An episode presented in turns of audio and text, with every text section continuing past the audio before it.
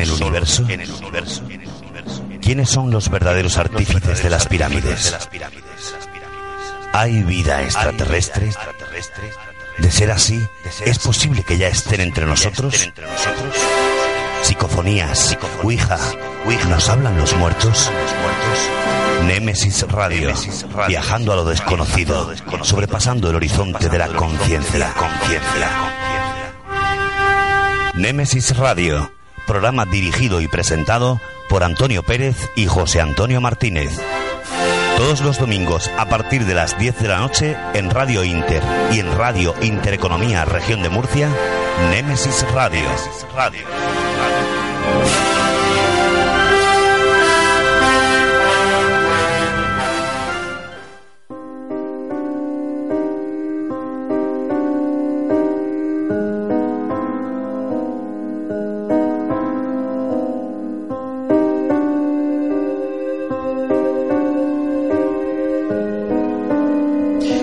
Buenas noches y bienvenidos una semana más a este rinconcito del misterio. Bienvenidos a Nemesis Radio.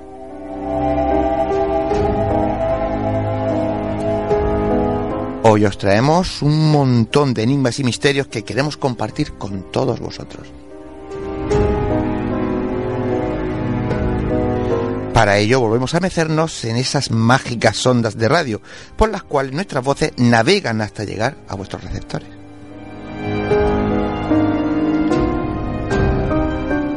Aprovecho para daros las gracias a los que estáis ahí al otro de la radio, del ordenador, de la tablet o del móvil y también, como no, a los que semanalmente os descargáis nuestros podcasts. Gracias a todos. Y como casi siempre os digo, si estáis ahí, estáis en el sitio perfecto. No perdéis la oportunidad de disfrutar de todo lo que hoy os traemos. A los mandos técnicos de control, Juan Manuel Segovia. Y ante los micrófonos, José Antonio Martínez y quien nos habla, Antonio Pérez.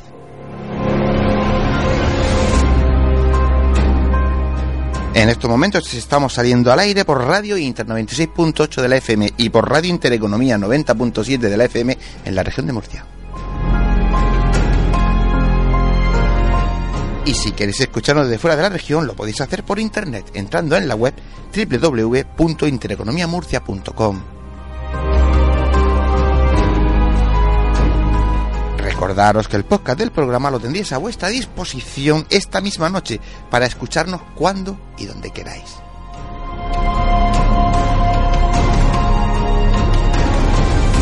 Ya sabéis, elegid la plataforma que más os guste, pero no faltéis a la cita semanal con Nemesis Radio.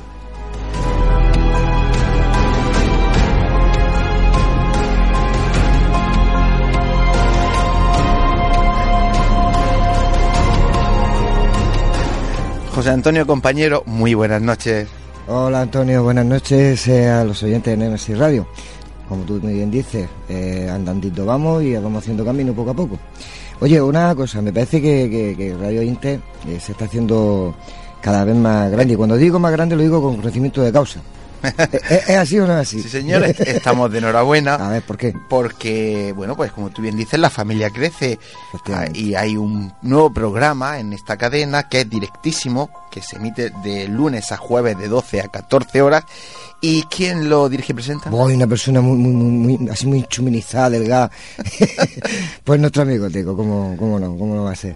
Sí, señor. Además, Teco era Antonio, Tony. Sí. Empezó con nosotros esta andadura Sí, porque hay que recordar a nuestros oyentes que quien primeramente teníamos como mago en los controles era, era Antonio, Antonio Era- López Teco. Era un fenómeno. Mejorando lo presente, eh, Teco era, era muy bueno, muy bueno, bueno. hay que recordar que tenemos también la máquina los sábados Así de es. 12 a 14 horas y hoy he descubierto y me he enterado también que tenemos otro programa de una amiga nuestra, de Ángeles Gabaldá, que se llama For You y que se emite los viernes de 12 a 1 de la tarde, de 12 a 13 horas.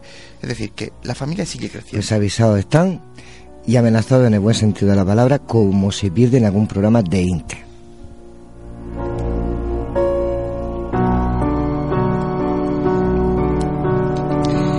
Y bueno, Antonio, ya pues danos unas pinceladas sobre el cuarto congreso Más Allá 2017.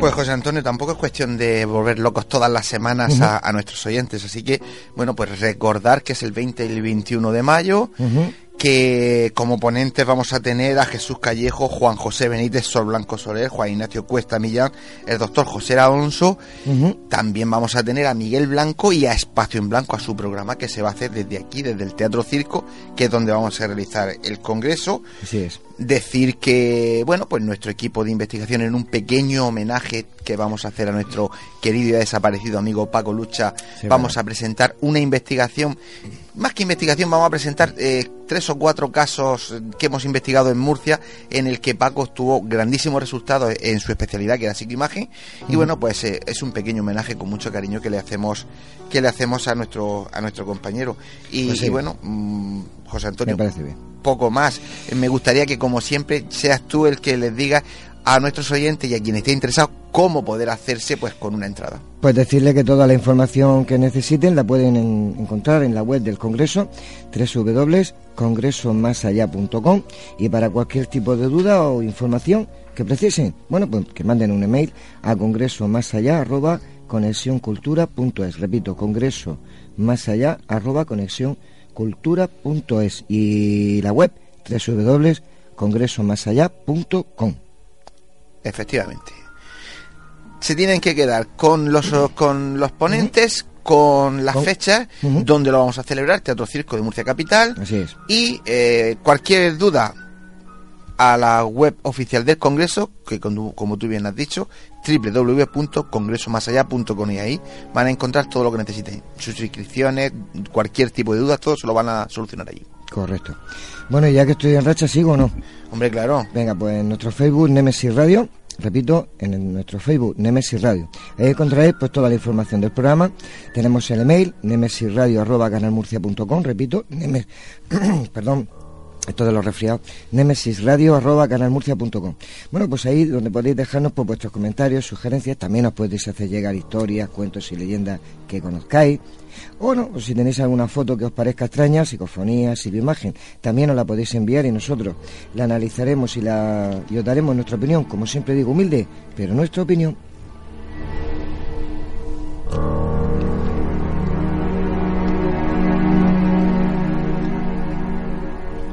Pues eh, José Antonio, venga, y ahora que te veo lanzado, ofrecer Venga, a va. nuestros oyentes pues un pequeño avance de lo que vamos a tener esta noche.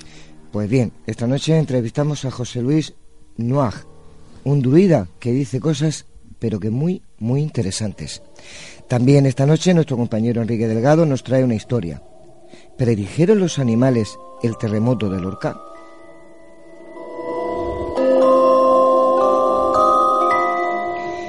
Las noticias de Nemesis Radio, pues, eh, pues con nuestro compañero Pepe Bernal nos pondrá al día de todo lo que se cuece eh, en el mundo del misterio.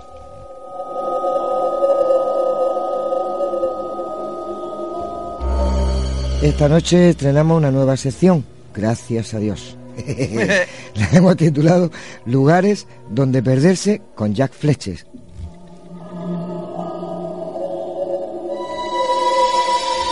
Esta- en esta sección porque tenemos a Jack Fletches, si no tenemos un amigo común tú y yo, que ese hay que cada vez que dice que va a, a Sangonera, por ejemplo, llena el depósito porque aparece aparecen venidos. Sé de quién ¿Sabe me ya, habla. sabe ya quién hablo? Perfectamente. Vale. Perfectamente.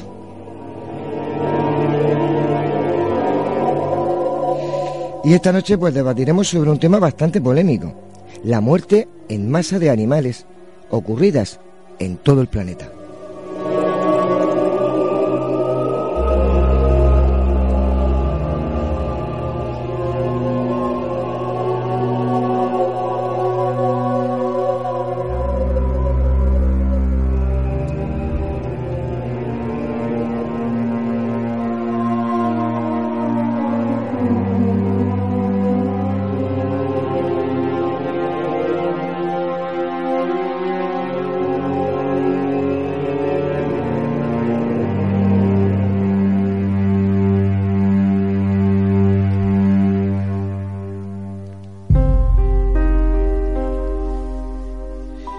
El camino es largo y está a punto de comenzar. Con pinches de la noche. Poneros cómodos, agudizar las orejas que empezamos.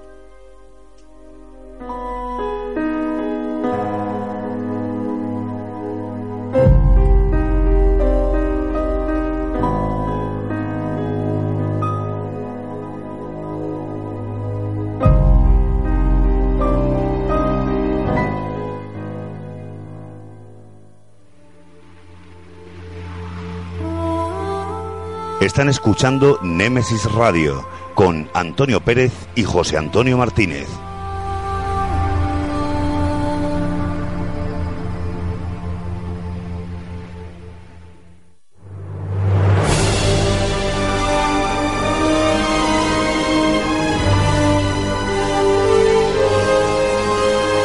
Entrevistas, conocimientos, inteligencia, experiencia iniciamos la entrevista de la semana.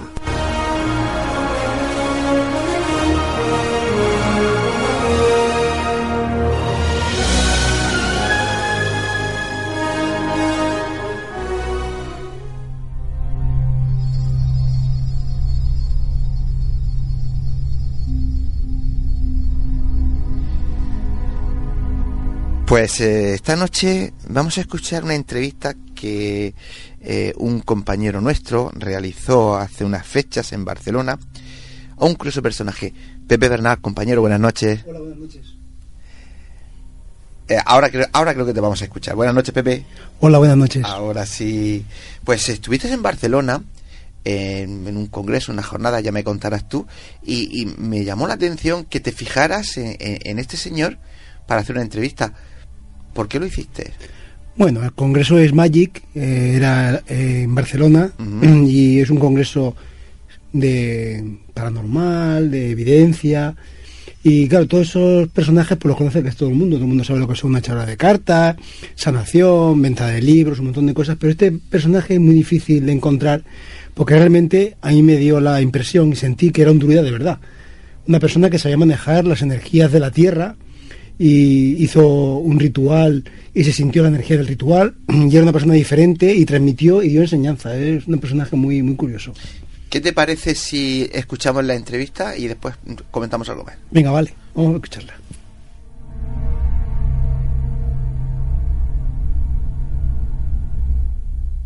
Hola, buenas tardes. Eh, vamos a hacer una entrevista a José Luis Noir para Nemesis Radio y queremos preguntarle, mm, ¿esto de toda la vida ha sido un druida? Bueno, el budismo no se nace con él, sino que se tiene vocación y entonces a partir de ahí que hay una gran vocación hacia la naturaleza y el respeto a todo lo que es madre tierra y todas las energías. Entonces, pues duda, como a mí me enseñaron, yo también enseño el trato de las energías y con la naturaleza. No es una vocación, ciertamente, se aprende el conocimiento de la tierra, nuestro gran libro de aprendizaje es la naturaleza, en su plenitud. Bosques, montañas, mares, lagos, ríos, piedras, árboles, vegetación. Ese es nuestro libro y así es como me enseñaron a mí, y así como me gusta transmitirlo a los alumnos. Hemos visto antes la, la ceremonia que has hecho de, de la prosperidad con el trigo. Sí, ¿Es una, una druida? ¿Es esta? es una ceremonia druida eh, mediterránea, ¿de acuerdo? Es decir, nosotros los druidas no somos una religión, así hay mucha confusión, somos un culto de la naturaleza y de respeto a Madre Tierra.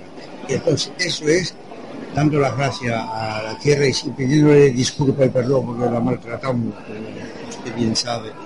Entonces es un rito druídico mediterráneo el cual el trigo, ese trigo que, que ha alimentado a tantos ancestros nuestros, voy a hacer un homenaje a él y le damos un poquito a cada uno para que se lleve a casa. Entonces hemos invocado a Taranís, a Putatís, a Sirona, a Brigitte, que son dioses y diosas de los druídicos, y a partir de ahí hemos inyectado la fuerza con los tambores al trigo para que todo el mundo sea muy feliz y pida un deseo. ¿Por qué no? La magia existe.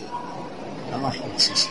¿Y los druidas conocían ya las líneas telúricas y los centros de poder? Los druidas ya conocían las líneas porque trabajaban en los dólmenes, trabajaban en los megalitos y conocían bien las líneas.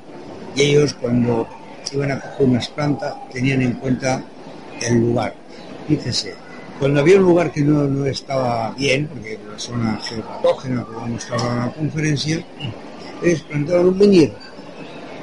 Plantar menhir lo que hace es regular todo el área para que la vegetación pudiese crecer, los animales pudiesen pastar. Menhir ya sabían ellos de energía, ya sabían mucho de energía estelúrica y cósmica. O sea, realmente sanaban la tierra con los menir. Sanaban la tierra con los menhir. Le voy a decir una cosa, es una acupuntura de la tierra. Es lo que nosotros hacemos e intentamos también transmitirlo en conocimiento a los demás. ¿Por qué no? Eh, si alguien quiere aprender a ser vida, pues no, aprender. eh, Que te, primero que tenga vocación, ¿eh? si no, vocación de naturaleza y de enorme respeto. Naturaleza. Y después pues entramos en la dinámica del aprendizaje en el bosque, en las eso. Pero ciertamente que es, es tal como hemos hecho un ritual, un ritual mágico, claro, todo es magia, porque no la vida es magia. Y las iones telúricas son tan perjudiciales para el ser humano cuando duerme tanto tiempo en un sitio. Sí, porque es la exposición de varias horas. Si nos movemos, pues no son tan perjudiciales, hay que tenerlo en cuenta. Pero estar 7 8 horas en el mismo sitio, durmiendo sobre una zona geopatógena, tenemos conflicto. Podemos, nos puede producir muchísimos problemas a la larga, con el tiempo, hasta problemas muy graves. Fíjese, hay casos de, señoras y de chicos jóvenes que han tenido hasta aquí un tumor, un tumor, un cáncer a nivel de, de los senos, por una línea. Y mire, se ha podido rectificar y se ha visto una mejora, vamos, en tres semanas, ha sido muy rápido. Por eso yo siempre digo, consultar a un radiestesista es el que os va a solventar los problemas, porque él sabe y conoce toda esta zona perfectamente bien y va a aportar la solución para que esa casa todo el mundo esté tranquilo. A veces las zonas estas, las, redes teóricas nefastas, que no son nefastas para la tierra, pero a nosotros nos perjudica, generan muchos conflictos en la familia. No saben por qué discuten, por qué se sienten mal. Si atamos un perro en una zona negativa, se pone, se grita, se, se, ¿eh? se, se pone con, con rabia, se, se puede hasta agredir. Y si atamos un perro en una zona tranquila, que no hay este campo de pastos, pues se queda relajado. Esto era un mundo de energía. Y ya desde la antigüedad se sabía. Y tenemos que recuperar, tenemos que recuperar todo esto, si no acabaremos mal con tanto móvil, tanto ordenador, ¿eh? que eso genera también ondas. ¿Y hay alguna solución para la zona de los móviles, por ejemplo? ¿Alguna solución así casera? Casera, yo recomiendo lo que hacía en la antigüedad. En la antigüedad, las antiguas tradiciones se ponían cobre en un tobillo para diluir. No estaría mal ponerse una, una anilla de cobre o algo de cobre, pero cobre con cualquier cosa que, que tenga. sí, Cobre puro, ¿eh?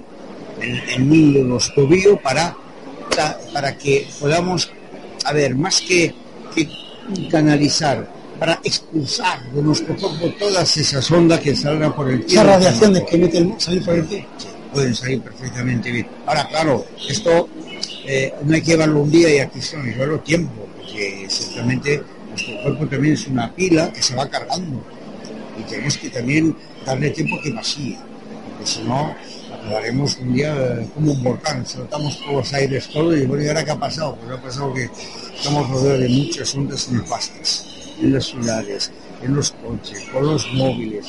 Es el precio de evolución, pero tenemos remedio.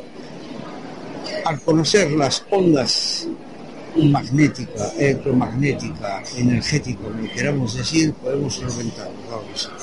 También he visto que hay que hacer limpiezas energéticas y limpiezas de Sí. cargas energéticas. Sí, hacemos limpieza eh, aquí con eh, hierbas druida, ¿eh? Pino, un poco de, de- ¿cómo se llama esto? En, en catalán dicen poliol, ahora no sé cómo se dice.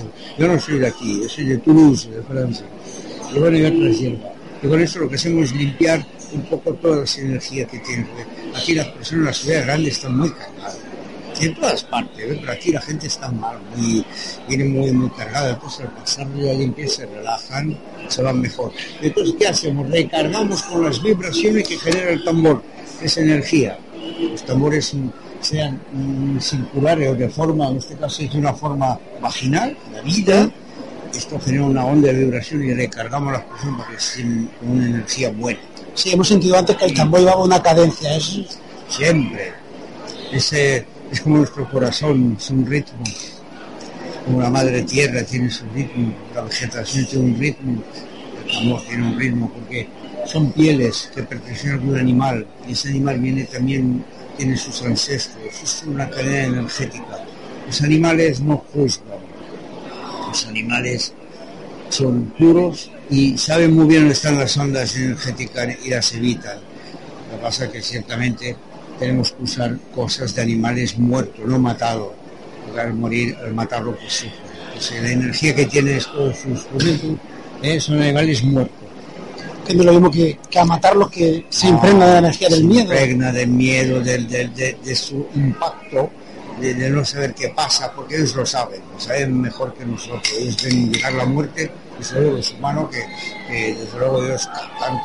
El animal tiene una enorme intuición pero el animal muere tranquilamente, se le da gracia al animal, a la tierra y recogemos eso dándole muchas gracias y, prometiendo que vamos a hacer un buen uso de él.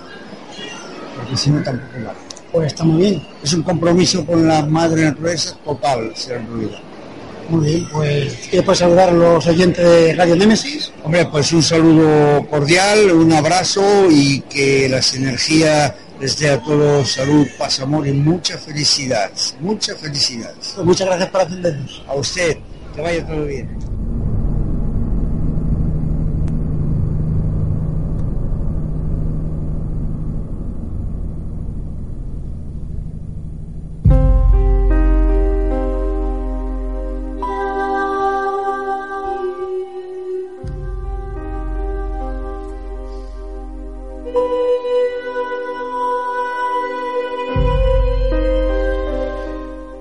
Pues me parece una entrevista súper curiosa y una entrevista de las que hay que escucharla atentamente porque aunque este señor es francés, francés habla muy bien castellano y, y, la verdad es que dice cosas, dice cosas que por lo menos dan que pensar, ¿verdad, Pepe? Sí, sí, y además la charla que dio él estuvo muy bien. Pues eh, solo me queda darte las gracias por haber hecho de corresponsal del programa para que nuestros oyentes vean y, descubran que cualquiera de los miembros de este programa pues eh, suma e intenta en cada momento traer pues la entrevista más, ya no más importante, quizá más curiosa y, quizá ¿por qué no decirlo? Más difícil de, poder llevar a los programas de radio. Por eso yo creo que somos tan especiales, ¿verdad, Pepe? ¿Verdad, José Antonio? sí, sí, señor. Todos sumamos. Pues continuamos.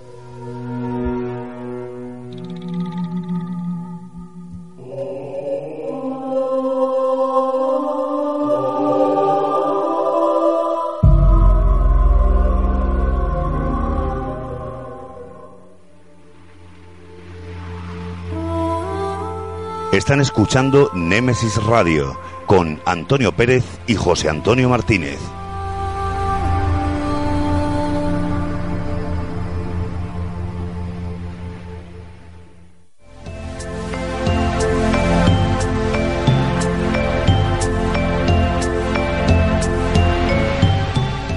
Es el momento, es la hora de adentrarnos en el enigmático mundo de las historias, cuentos y leyendas.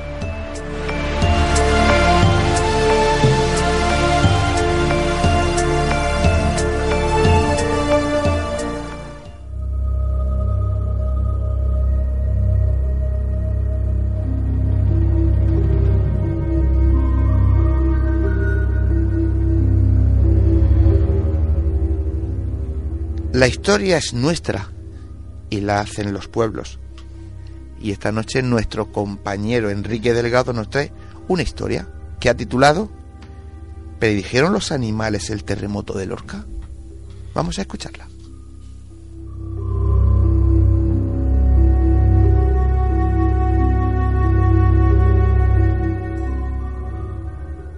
Esta noche en el debate vamos a hablar sobre la muerte en masa de los animales algo que sin lugar a dudas llama mucho la atención a la comunidad científica y a la gente que nos preocupamos por este tipo de temas. Quizás los animales tengan un sexto sentido. Eso es algo que hemos ido a lo largo de los años escuchando y eh, viendo como diferentes expertos así lo manifestaban. ¿Qué os parecería si os dijera que quizás los animales pudieron predecir el terremoto que en el año 2011 asoló la ciudad de Lorca? Como muchos sabéis, fue relativamente hace poco, el 11 de mayo dicha ciudad fue asolada por dos terremotos que dejaron nueve víctimas. Hoy en día están todavía los, algunos de esos destrozos que, produjeron los seísmos eh, visibles para la población. Pero es que hay varias cosas curiosas respecto a los animales y el mencionado terremoto.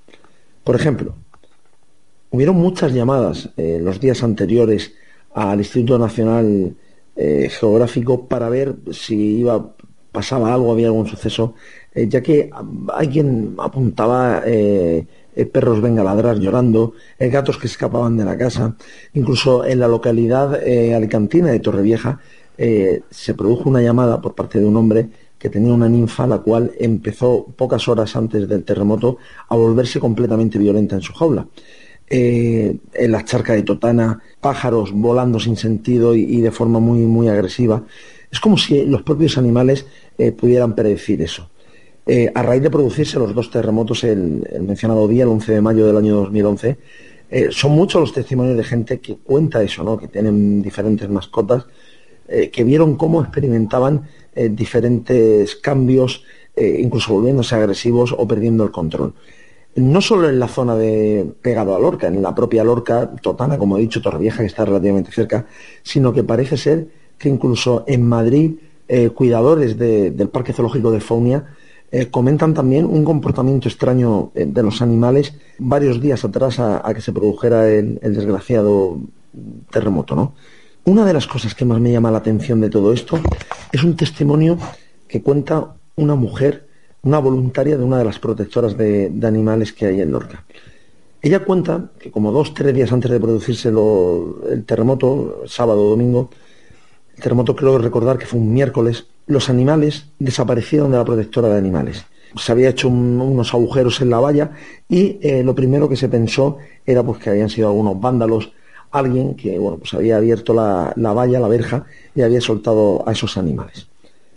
Una vez producido el terremoto, lo curioso es que unos días después aparecieron todos los animales que habían desaparecido de la protectora de animales. Estaban todos bien, más sucios porque habían estado por, por la calle, pero todos los animales volvieron a lo que ellos consideraban que era su hogar, a esa protectora de animales. Claro, Mm, cuando uno se pone a ver mm, la rotura de, esas vallas y tal, ya le, ponen, se ponen a prestar atención, parece ser que no se ha hecho con ningunos alicates ni con ninguna cizalla, ¿no? sino que han sido quizás los propios animales con las garras quienes eh, rompieron para poder, para poder salir. Qué curiosidad o, qué casualidad, de las cuales yo sabéis que habitualmente no creo, que un par de días, dos, tres días antes de producirse los seísmos, esos animales huyeran y que volvieran después de, producirse los terremotos. Como os he dicho, las casualidades yo creo que no existen. Y sí, ese sexto sentido que tienen los animales de predecir este tipo de cosas. Fijaros que no solo esos animales que se escapan de la protectora, sino eh, la propia gente, el, propio pueblo de Lorca, que, habitantes que tienen mascotas, experimentan eso. Eh, lo de los pájaros en Totana, lo de la ninfa en Torrevieja.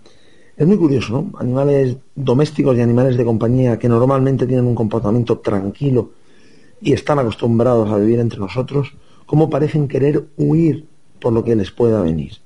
Empezarán a notar el temblor antes que nosotros. Pues no es el único caso, y no es eh, el único suceso eh, desgraciado como es el terremoto de, Lorca. En otros países eh, también diferentes animales han, podido predecir con tiempo desde terremotos hasta bombardeos y hasta otra serie eh, de, acontecimientos catastróficos para la humanidad. Pues esta es la, historia de esta noche. No es ni un cuento ni es una leyenda, es algo que sucedió de verdad. Sucedió hace un lustro aproximadamente. Es muy reciente y desde luego nos hace ver que los animales llegan momentos que están más preparados que el ser humano para ciertas cosas. Hasta la semana que viene, amigos.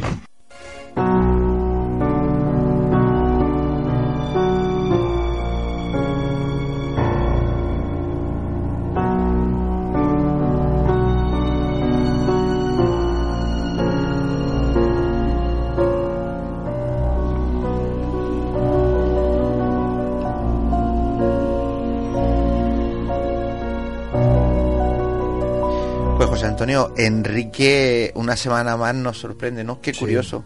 Es, curioso, además lo que estábamos hablando, aparte de los casos que tú, que tú has contado del maremoto de, Oceanía. De, a mí lo que me ha sorprendido de la historia de Enrique es eh, los animales que se escapan de, la protección de animales y después vuelven todos. O sea, cuando termina todo, vuelven, más sucios, pero pero vuelven. Y, y sí, yo sí creo que los animales tienen ese sexto sentido que nosotros, yo creo que lo hemos perdido. Hemos ido perdiendo. Yo, yo estoy de acuerdo Yo creo que también, que también lo tenemos, pero lo hemos perdido. Estoy de acuerdo contigo, pues nada, eh, darle las gracias a nuestro compañero Enrique que esta noche Claro nos sí. acompaña, porque una semana más pues se nos ha traído algo que me parece muy interesante, Sí, incluso diría que didáctico, ¿no? Es- Sí. Hay que aprender de esos animales. Sí, a ver, hay que estar más pendiente. ¿Por qué, por qué los animales hace- actúan de esa Mira, manera? hay una cosa, y perdona que te corte, que a mí me llamó la atención hace ya años, veía que Japón seguramente es la, pues, es la potencia mundial más grande que existe en, en tecnología y en gastar dinero sobre eh, para estudiar lo que son los terremotos y todas Sí. esas cosas, ¿no? Y, y recuerdo que, que presentaban unas instalaciones en las que habían unos aparatos, unas maquinarias, unas personas por todos lados y luego había una habitación pequeña llena de, de jaulas con pájaros y con animales. Y cuando le preguntan, Sí. bueno, pero esto, y después porque por mucho que estas máquinas, por mucho que los detectores, que los sensores eh, puedan predecir un terremoto, quien antes lo predice son los animales.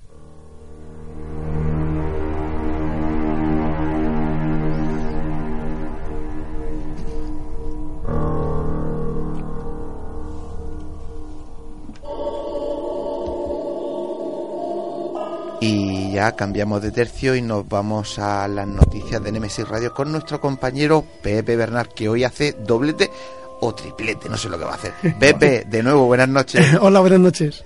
Que le hemos subido el sueldo, tiene que... Hombre, claro, hay que compensarlo. Tiene que trabajar, Como tiene que ser, a producir.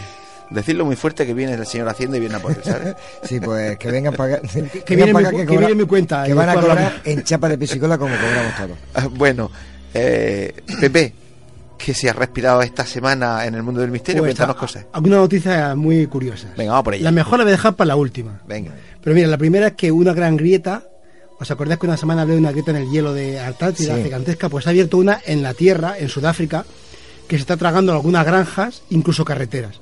Y no saben exactamente por qué ocurre. Es una, una grieta bestial en Sudáfrica. Eso en Sudáfrica. Sí. Bueno. Eh, han descubierto un objeto, llaman ovni porque sabemos que es desconocido, en la Antártida. Eh, se puede ver a través del- de Google Earth, eh, porque se, en rodeado de hielo se ve una circunferencia, una estructura que tiene un diámetro de 40 metros y que no es una cosa natural, está debajo del agua y está rodeada de hielo y está debajo del agua y no se sabe exactamente lo que es.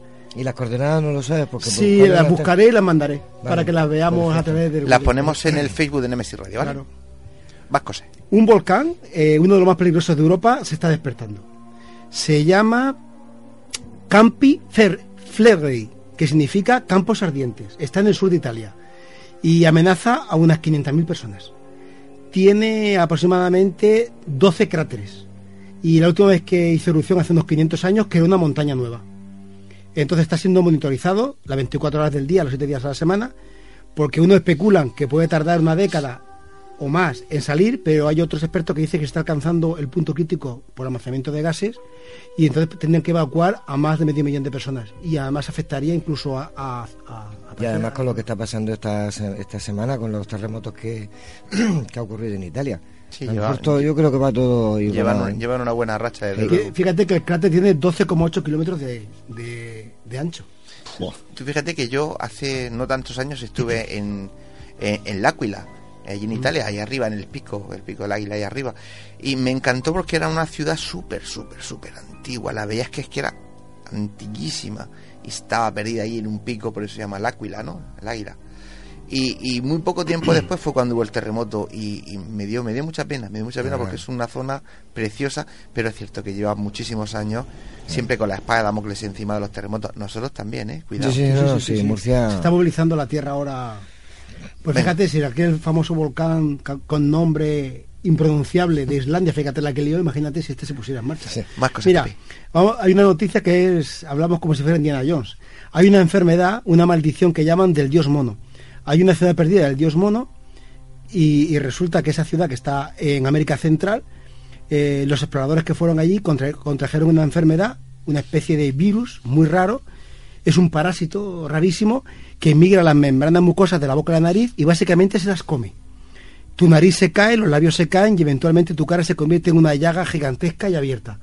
Y no saben exactamente qué parásito es y los que fueron a, a explorar aquella ciudad han sido contaminados y ahora es muy peligrosa aquella zona y deben acercarse a aquella zona, se llama. Bueno. Y ahora entienden por qué el pueblo que vivía al lado huyó de allí, no se explicaban por qué huyeron diciendo que había una maldición y ahora se han enterado de cuál es la Claro. maldición del dios mono. Qué barbaridad. Menuda maldición. Bueno, y la última, que como siempre mucha gente a los que trabajamos en la nueva era nos llama siempre locos, porque decimos que estamos construidos de estrellas, pues ahora resulta que los científicos han descubierto eh, que estamos compuestos, por- estamos hechos de polvo de estrellas. De polvo de estrellas. Es- sí, porque ahora lo han analizado con un analizador espectrómetro y han visto que el nitrógeno de nuestro ADN, el calcio de nuestros dientes, el hierro de nuestra sangre, el carbono de nuestras tartas de manzana, se hicieron en los interiores de las estrellas en proceso de colapso. Estamos hechos realmente de sustancia estelar. Somos realmente polvo de estrellas. De hecho, el- en el congreso del año pasado tuvimos a Vicente Casaña y Vicente defendía eso. ¿eh? Sí, no, no. Pues ahora ya los científicos lo han demostrado. Yo, yo no necesito que me lo digan. Yo siempre he pensado lo mismo. Pues, eh, Que ¿algo éramos más, polvo de. No, ya está. Pues eh, como siempre, un placer tenerte con nosotros y muchísimas gracias. Y ya espero las siguientes noticias con ansia porque todas las semanas me dejas sorprende. me dejas sorprendido. Muchas gracias, compañero. Gracias a ti.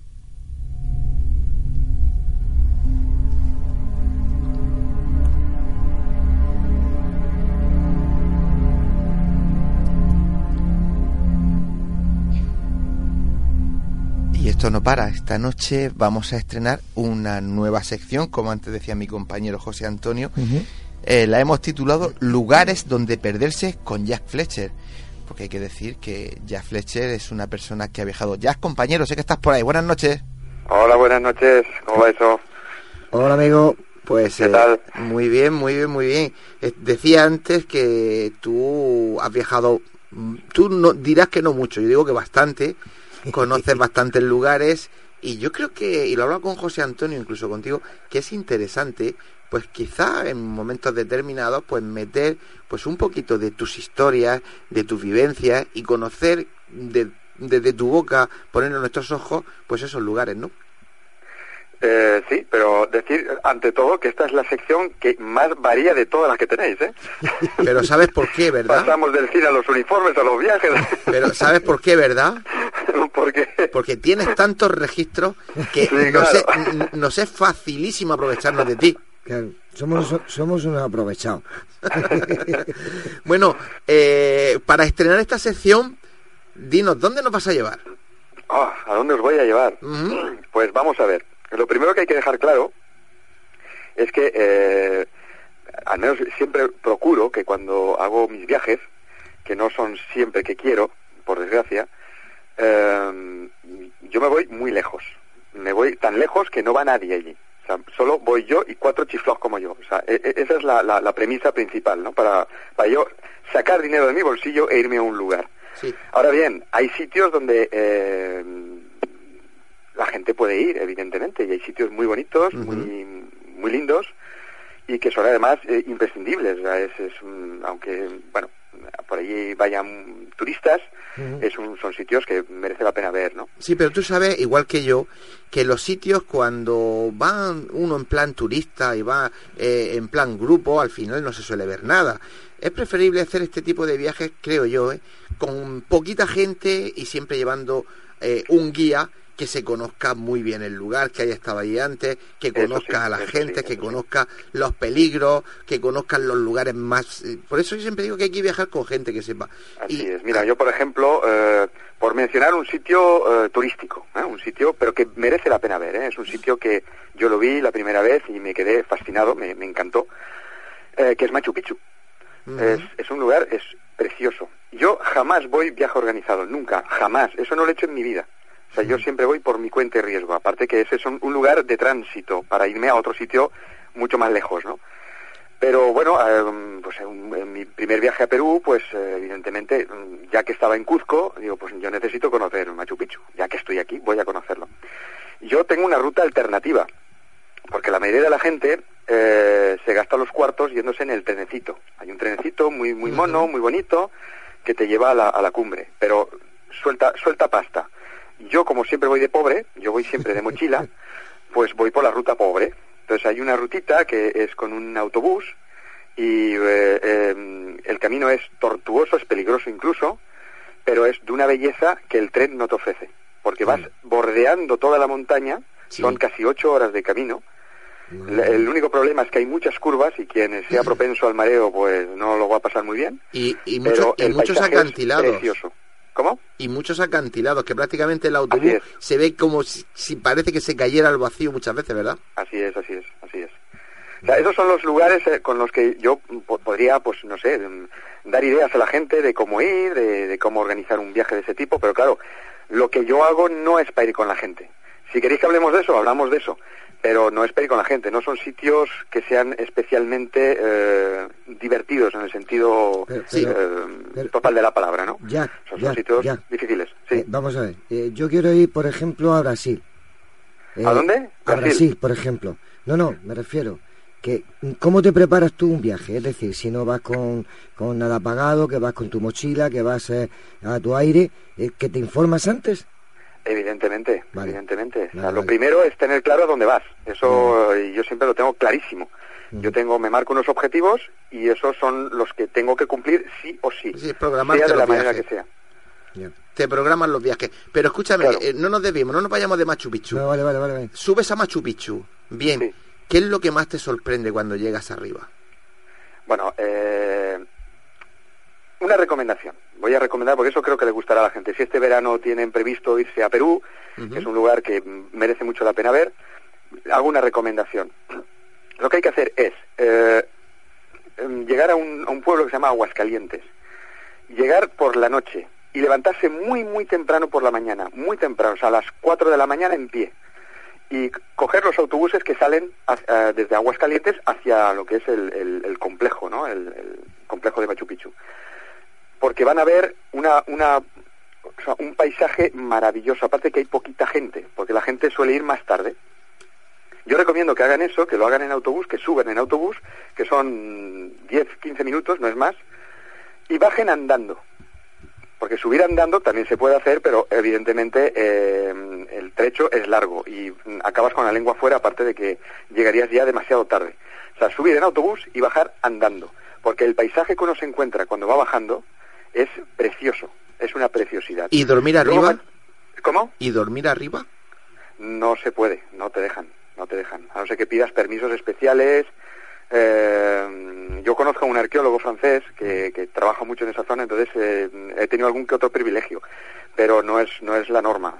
La gente tiene que irse. Es, es un parque realmente, o sea, tiene. Bueno, tiene pero taquilla. vamos a ver, eh, estamos viajando contigo, no con la gente. Yo te digo, Claro. yo en Machu Picchu, yo sé que hay gente que duerme porque a mí Fernando, Fernando Jiménez del Oso, hace años, me estuvo contando una de sus experiencias ahí en Machu Picchu, que dice que de lo que más le llamó la atención fue eh, la noche tan oscura, ese, eh, esa bóveda celeste tan clara que parece que las estrellas se te caen encima. Claro, pero eso cuando eso cuando lo hizo él en, el- en los años 70. En los tiempos años- han cambiado. claro, claro. O sea, ahora no te dejan. O sea, literalmente no te dejan. No sé que pidas permisos especiales y tiene que ser todo muy especial para que puedas pasar ahí una noche. Pero insisto, o sea, sé que la, noche, aunque debe ser preciosa, no la he visto de noche, sinceramente, pero sí la he visto el amanecer. Y el amanecer en Machu Picchu es una auténtica preciosidad. Te ves la montaña de la luna al fondo, esa, esa montaña característica de- del lugar, y eso es una preciosidad. Y, y aparte yo me fui más para allá, me, me alejé de donde está la gente habitualmente, me fui por lo que se llama el Camino del Inca, eh, que es... me- hay una cuerda donde te puedes ir agarrando, pero es, mm, es un pelín peligroso, o sea, tampoco os lo recomiendo a todo el mundo, solamente a los que tengan pues un poquito de espíritu aventurero, pues que se meta por ahí, ¿no? El lugar es una, es una preciosidad, o Taitambo también es otro lugar precioso, o sea, en Perú hay muchos lugares, ¿no?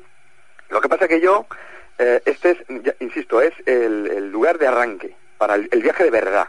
Para mí esos son viajecitos de, ay, qué bonito, qué bonito, pero me voy a donde me voy. Y yo me voy al Amazonas, obviamente, que es mi lugar predilecto de la Tierra. Y creo que cualquiera que me conoce lo sabe perfectamente, ¿no? Yo en el Amazonas soy eh, feliz, soy como, estoy como pez en el agua. Sí, es pero- el lugar mm, para mí más maravilloso de la Tierra. Ya, pero tú dices el Amazonas y el Amazonas es casi como Europa. Eh, claro, evidentemente. Yo Claro. conozco los Amazonas de todos los países, de todos ellos. O sea, para que te hagas una idea. O sea, que... Y, y disfruto como un enano. Pero, claro, el Amazonas también se puede llevar a la gente de una forma turística. Pero yo no hago eso. Yo lo que hago es eh, preparar expediciones, que algún día si queréis contamos ese tipo de, de aventuras y de anécdotas, que sí, eso sí os, os va a llamar mucho la atención. La semana que viene Más vamos a adelante hablar de lo haremos. eso. Vale, la semana que viene. Y, bueno, es, es, em, es, es, muy complicado, es, eh, es peligroso, eso sí es peligroso, porque yo me he ido con etnias que, que muchas veces casi no salgo con vida, o sea, para que os hagáis una idea. O sea, es, es complicado. Eso, y ahí no puedo recomendar a nadie que vaya. Eh, además, no quiero recomendarlo siquiera. O sea, ni puedo ni quiero, ¿no? Porque es, eh, son lugares que hay que ir con mucho respeto, no solo por tu propia vida, sino por las cosas que vas a visitar. Los indígenas están en peligro de extinción, son muy frágiles. Si, si, si abusáramos de, de, visitas de gente, acabarían muy mal. Entonces yo jamás lo recomiendo y nunca indico las rutas exactas, no digo cómo hay que ir, cómo se puede ir, eso siempre lo oculto, ¿no? Eso me lo quedo para mí. Y, pero es, fascinante, eso es, para mí es fascinante. Yo conozco a, a, sertanistas que son los que contactan con los indígenas, conozco a los mejores y con ellos he viajado, ¿no? Y, y eso es, eso es maravilloso, o sea, poder encontrarte con etnias que han tenido muy poco contacto con la civilización, eso es maravilloso. O sea, no he contactado nunca con, con una etnia no contactada, ojalá, no lo he hecho nunca, pero con etnias muy poco contactadas sí.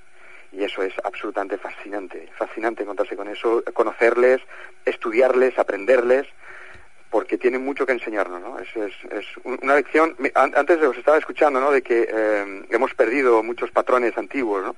Pues eh, uno de ellos es este, o sea, el hecho de, estar en, en, comunicación con la naturaleza, en, comunión con ella, nosotros lo hemos perdido ya. E, ellos lo tienen de una forma clara, ¿no? Y eso, eso es tremendamente hermoso de descubrir ¿no? y, de encontrarse con, esas cosas. Pues Jack, hemos hablado de que hay que eh, levantarse muy temprano para poder ver el amanecer, tal. Eh, más recomendaciones para cualquier persona que quiera ir, pues cuando pueda, a Machu Picchu. Ajá. Pues más recomendaciones. Principalmente esa. Em, si tienen el estómago fuerte, que no se marean demasiado por las curvas y no temen caerse por algún barranco, pues yo recomiendo que vayan en autobús, porque les va a salir muchísimo más barato y van a ver... Eh, muchísimo más barato, ¿de qué hablamos? Eh, pues eh, ya no recuerdo, muy barato. O sea, más o menos la diferencia entre el tren y... 5 euros. Y, el, tren te puede costar, pues no sé cuánto estaba cuando yo fui la última vez, pero estaría en 150 euros. Que para mí, que hago este, esta clase de viajes y que mi bolsillo no es precisamente una cosa muy bollante, pues eh, pagar 5 euros o pagar 150, pues eh, hay una diferencia sustancial. y, además me veo algo que es mucho más bonito. ¿Hay algo, ¿hay algo de 3 euros? ¿Cómo? Que si, si hay algo de 3 euros. Una llama. Sí, claro, claro, que cosa de 3 euros. Una llama y para arriba, ¿no? Una llama y, sube. hay, hay llamas, ¿eh? Hay llamas. También tiene que ser bonito, creo yo. También tiene que ser bonito.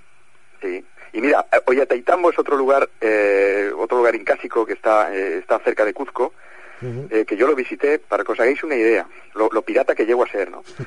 Em, cuidado con lo que dice, cuidado con lo que dice. no, dilo, dilo, si no nos escuchan allí. bueno, pues ese lugar es como Machu Picchu, tienes que pagar tu entradita para poder entrar al, lugar y, verlo, ¿no? Bien, pues yo me negué. Digo, ¿que voy a pagar yo este pastizal? No, yo no pago esto. ¿Qué hice? Me fui por, por alrededor y había unos obreros.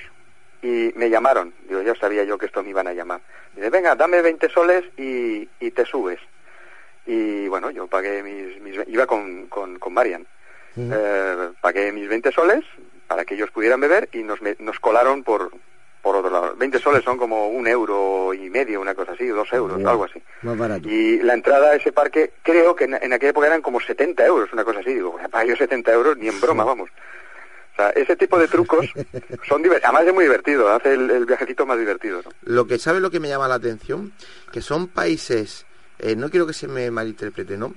Pero mm, pobres, eh, con unos sueldos eh, muy bajos y sin embargo me estás hablando de, de, unas cifras descomunales, sobre todo si hablamos, claro, si habláramos 150 euros un tren, yo que sé, en París, y diría, bueno, vale, es París, pero claro, en esa zona del mundo, 150 euros, yo creo que no lo ganan 10 personas eh, eh, eh, juntas en el mes. Entonces, claro que no, me parece, eso, me parece una aberración y se aprovecha de, se aprovecha de que tienen esos esas, esas maravillas en su país y se aprovechan del turista. A mí me parece bien, ¿eh? A mí me parece bien. o sea, visita, el, el, turista quiere, quiere visitarlo y lo quiere pagar, lo puede pagar, pagarlo. A mí me parece bien que haga eso. Obviamente el, el pueblo es el que tiene muy poco dinero, muy pocos recursos, pero... Eso es lo que no me parece bien. Claro, obviamente. Pero bueno, así, así están las cosas. Y es igual que en Cuzco, en Cuzco, que es un lugar muy bonito también, si vas a Machu Picchu por, por narices tienes que ir a Cuzco, o sea, es, es impepinable, o sea, es, pues eh, allí ocurre lo mismo, o sea, eh, en Cuzco te, te, te, clavan en cualquier sitio, o sea, es, es caro, es caro porque van muchos turistas y claro. es, es, es, un tema que a mí me, me da mucha pena eh, porque lugares tan hermosos como ese, yo he visto imágenes de, de, de, del Cuzco de los años 20 y dices, madre mía, esto sí era Cuzco. Hoy en día ya no es Cuzco. O sea, Cuzco sí mantiene sus cosas, pero te ves un Starbucks, ¿no? Dices, pero ¿qué hace esto aquí? Claro. Esto, esto está aquí fuera de lugar, ¿no? Y te ves un montón de, de, de extranjeros borrachos haciendo el idiota por ahí, yéndose a discotecas. Digo, ¿a qué vienen aquí? A, a hacer lo mismo que hacen en su país. Es estúpido, ¿no? Yeah. Pero así está, así están montadas las cosas, ¿no? O sea, el turismo, yo siempre lo he dicho, es un asesino implacable, o sea, es, eh, es uno de los mayores asesinos, ¿no? Pero no, eres, el, no pero... el turista en sí, el turista obviamente hace, pues, lo que tiene que hacer, pero lo que es el, el, sistema turístico, para mí es un asesino, un asesino silencioso pero, pero mortal. Y por eso yo no puedo recomendar a la gente ir a donde yo voy, porque, porque sería un error, sería un error y aparte no quiero que eso ocurra, ¿no? Eh, pero bueno, ya bueno. que eso ya está así como está, y vale la pena verlo, porque a pesar de todo es muy bonito, pues pues sí, ahí puedo hacer recomendaciones de, mira, pues si vas a Cuzco, haz esto y lo otro. Si vas aquí, haz esto y lo otro. Pero a la selva no. Pues, eh, querido compañero, se nos acaba el tiempo.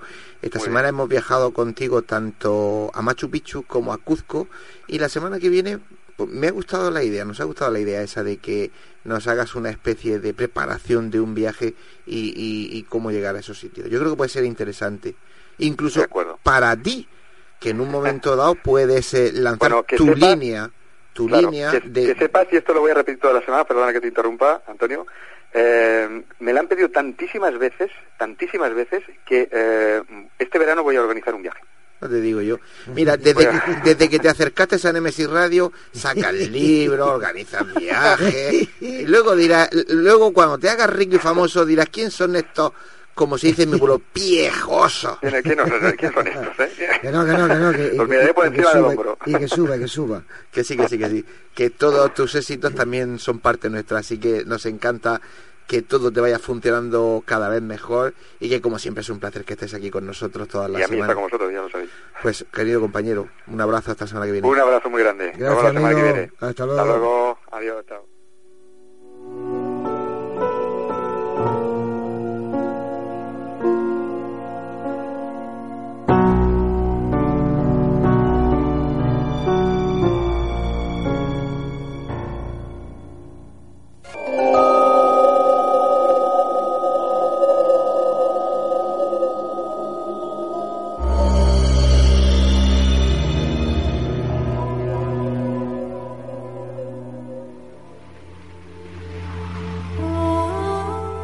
Están escuchando Némesis Radio con Antonio Pérez y José Antonio Martínez.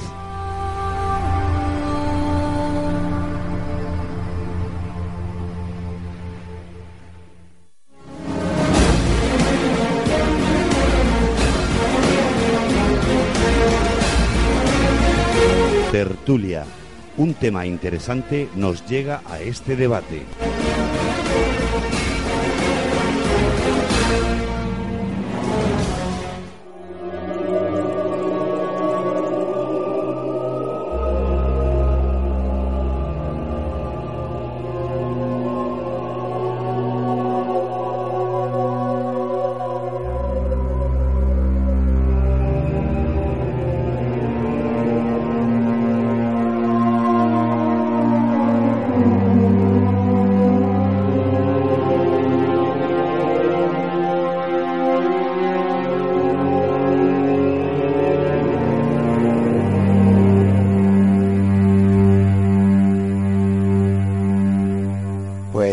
Como habéis escuchado, ya entramos en tiempo de debate. Esta noche el tema irá sobre un, una, un tema eh, bastante polémico, iba a decir fantástico, más que fantástico es polémico, ¿no? La muerte en masa de animales ocurridas en todo el planeta. ¿Por qué sucede? ¿Son solo por catástrofes de la propia naturaleza? ¿Por casualidad? ¿O hay, ¿O hay alguien detrás de tantas extrañas muertes? ¿Quién o quiénes son los culpables? Como siempre, son preguntas que nos inquietan a nosotros y a la población. Y nos gusta traer esos temas a debate aquí. ¿Verdad, compañero José Antonio? Pues así es, Antonio. Además, eh, has, puesto el dedo en la llaga, has, puesto, has, puesto la, has planteado las mismas preguntas que nos hacemos prácticamente todos. Eh, yo creo que en el debate de esta noche, no sé si aclararemos algo, pero por lo menos interés le vamos a poner.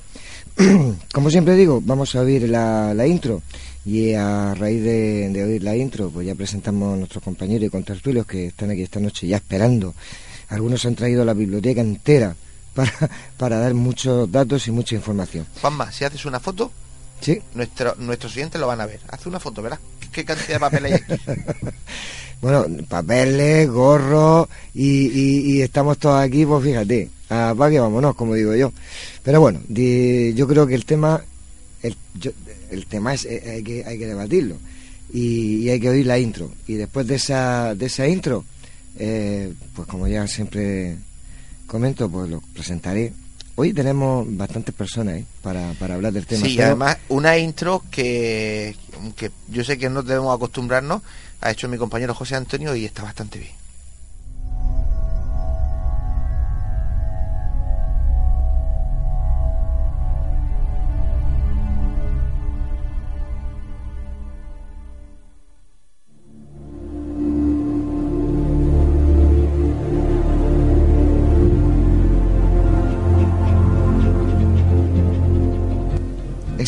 Masivas. No voy a descubrir nada nuevo si les digo que gracias a las nuevas tecnologías y medios de comunicación actuales estamos al día de cualquier noticia que ocurra en cualquier rincón, por remoto que sea, del planeta. Dicho esto, ustedes como un servidor no paramos de leer y ver las desoladoras imágenes de extinciones de animales que ocurren en nuestro planeta muertes de animales masivas que sin ninguna explicación lógica y científica aparecen muertos por miles, ya sean en orillas del mar o campos o en cualquier parte del mundo. Aparentemente sin ninguna explicación y todos de la misma especie. Y la pregunta que nos hacemos todos es la siguiente. ¿Por qué ocurre esto? ¿Por qué no hay una explicación clara y científica del fenómeno? ¿Quién lo está causando? Pues según mi humilde opinión, somos nosotros mismos los que estamos creando la próxima extinción masiva de nuestro planeta Tierra. Porque todo tiene una explicación sencilla y racional, quitando las otras extinciones masivas anteriores, que ocurrieron por varios motivos naturales o astronómicos. En esta ocasión, la mano del hombre tiene mucho que ver con nuestros pesticidas, combustibles fósiles, con productos químicos y talado de árboles. No entendemos, bueno, sí, pero no nos interesa abrir los ojos. Que este planeta existe en un equilibrio constante y somos nosotros los que desestabilizamos ese equilibrio por intereses económicos y de capitalismo, sin importarnos las consecuencias que eso nos acarrea. Pues bien, señoras y señores, nosotros estamos cambiando el clima a nivel mundial, les pese a quien le pese.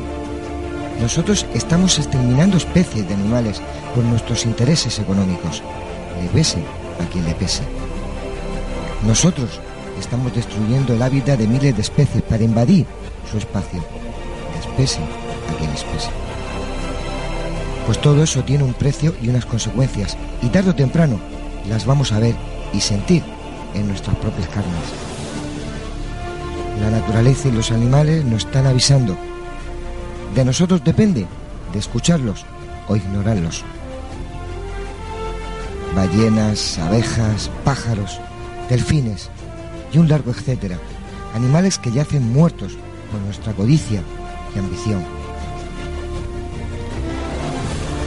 Pero saben una cosa, la naturaleza, o mejor dicho, nuestro planeta, es muy sabio y está aquí antes que nosotros. Y me temo que seguirá aquí después de que nosotros desaparezcamos. Porque creo que los únicos que tendríamos que desaparecer de la faz de la Tierra eso sí, si no cambiamos, somos nosotros, los seres humanos, sencillamente por el trato que le estamos dando a este planeta Tierra y a todos los seres vivos que en ella conviven. Pero ya saben, escuchen atentamente a nuestros contertulios y saquen ustedes sus propias conclusiones, como siempre les digo.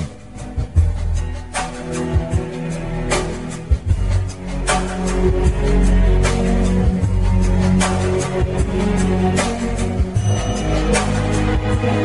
you.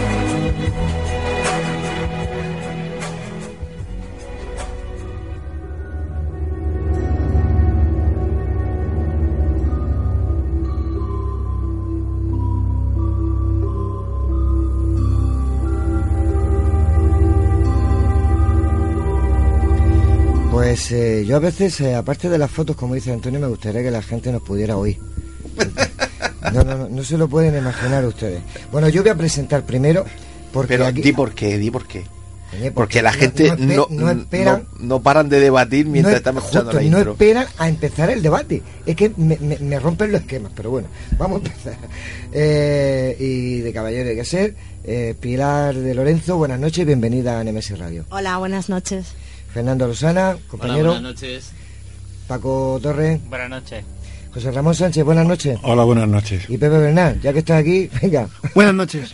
Antonio, compañero. Buenas noches, oye. Yo- yo no sé si te va a dar tiempo Escucha, a hablar, eh, ¿eh? si Pilar es de Lorenzo, yo soy de Victoria. Mi madre se llama Victoria.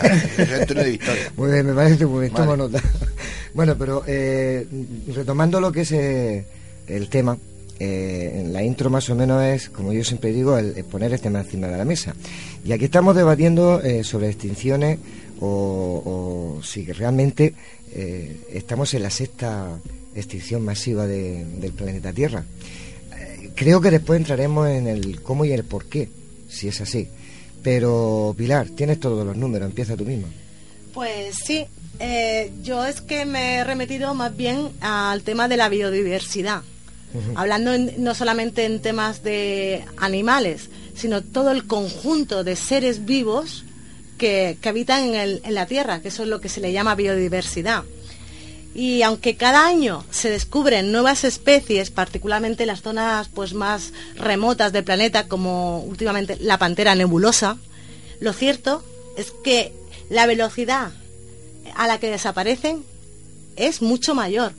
Por eso hay datos de la Unión Mundial para la Naturaleza, en la cual dice que cada año se extinguen en el planeta entre 10.000 y 50.000 especies. En la actualidad, entre las 10 más amenazadas Sí. está el oso polar, Sí. el gorila de montaña Sí. y la mariposa monarca. La pérdida también afecta a especies vegetales, ecosistemas terrestres y marinos, que podrían desaparecer definitivamente del planeta. Y el ritmo es tal que los científicos ya hablan de una sexta extinción masiva. La primera que se produciría en la Tierra desde la desaparición de los dinosaurios. Fernando. Claro, es que vamos a ver. Aquí estamos hablando, veníamos a hablar de muertes masivas o de extinciones masivas. Pero realmente, si nos fijamos un poco, y hay ejemplos, las, las situaciones coinciden. Hay un antílope en Kazajstán, Mm, en mitad de Asia, cuyo cuerno tiene unas propiedades en la medicina china, entre ellos, pues, con, combate la fiebre y los dolores, y etcétera. Entonces, fue un animal que fue muy cazado. Claro. que lo llevó al borde de la extinción. Curiosamente, ese animal muy cazado que lo llevó al borde de la extinción, el año pasado tuvo una serie de episodios. Y uno de los más significativos fueron que 12.000 antílopes de ese tipo habían muerto. Cuando Sí. lo estudiaron, sí, no, Sí. lo estudiaron. Y entonces descubrieron que había sido una enfermedad que sufrían transmitida por un roedor. Hasta ahí Vale. puede estar entendible. Pero es que con carácter previo habían muerto otra vez muchos miles de ellos por la aparición de una nube oscura que de repente apareció allí. Entonces la cuestión es, ¿dónde empieza el hombre ¿Y dónde empieza la y naturaleza? dónde, y dónde empieza la naturaleza? la- lo, de la, lo de la mancha oscura sí lo he leído en varias eh, ocasiones investigando este sobre este tema y, y satélites eh, meteorológicos estadounidenses ven como manchas negras donde aparecen estas extinciones, no digo del antílope, sino de cualquier otra este, extinción masiva de, de animales, Muertes. a una altura de 400 Muertes 500 masivas. Muertes masivas. Eh, a, a una altura de 400 500 eh, metros. Sí, no, son nubes. Sí, pero, pero, pero ¿de dónde vienen? ¿Quién son? Esa, esa es la pregunta que se está planteando en Kazajstán. Claro. ¿De dónde, ¿Quién produce esto? Entonces, esto, vamos a ver, ¿somos, el ser humano produce muertes masivas? pero a la vez se está produciendo y en este caso sería un ejemplo, una extinción masiva de, una, de un, o sea, uno más de todas las múltiples especies que se extinguen anualmente. Entonces deberíamos plantearnos que el misterio muchas veces tiene que tener relación más con la actividad humana que con la propia naturaleza como ha sido anteriormente, porque las otras, las otras cinco Claro, las otras cinco las grandes tenemos, es- las tenemos claras más o menos. más o menos, Más sí. o menos. No estábamos nosotros. Bueno, decir, pero- muchas veces nos sentimos responsables hoy en día, lógico que nos sintamos responsables porque estamos influyendo muchísimo en el clima. De todas formas, me gustaría recordar, y esto ya hemos tratado en Nemesis Radio cuando hablamos del cambio climático, Sí. que la incidencia de, por ejemplo, el CO2, voy a aportar un pequeño dato para que comprendamos hasta qué punto se ralentiza en el tiempo la incidencia del CO2 en el cambio de temperatura del planeta tiene un periodo de, digamos, de unos 200 años para que empiece a notarse su efectividad. Nosotros llevamos in- incidiendo en la atmósfera con el CO2, lo digo por ejemplo por el derritimiento de los polos, todo este tema ahora, faltaría un tiempo, porque verdaderamente cuando ha empezado a afectar, digamos, de alguna manera el calentamiento en la atmósfera puede haber sido en la era del petróleo. Desde el primero del siglo XX para, para la Segunda Guerra Mundial. Y fijaos que durante la Segunda Guerra Mundial baja.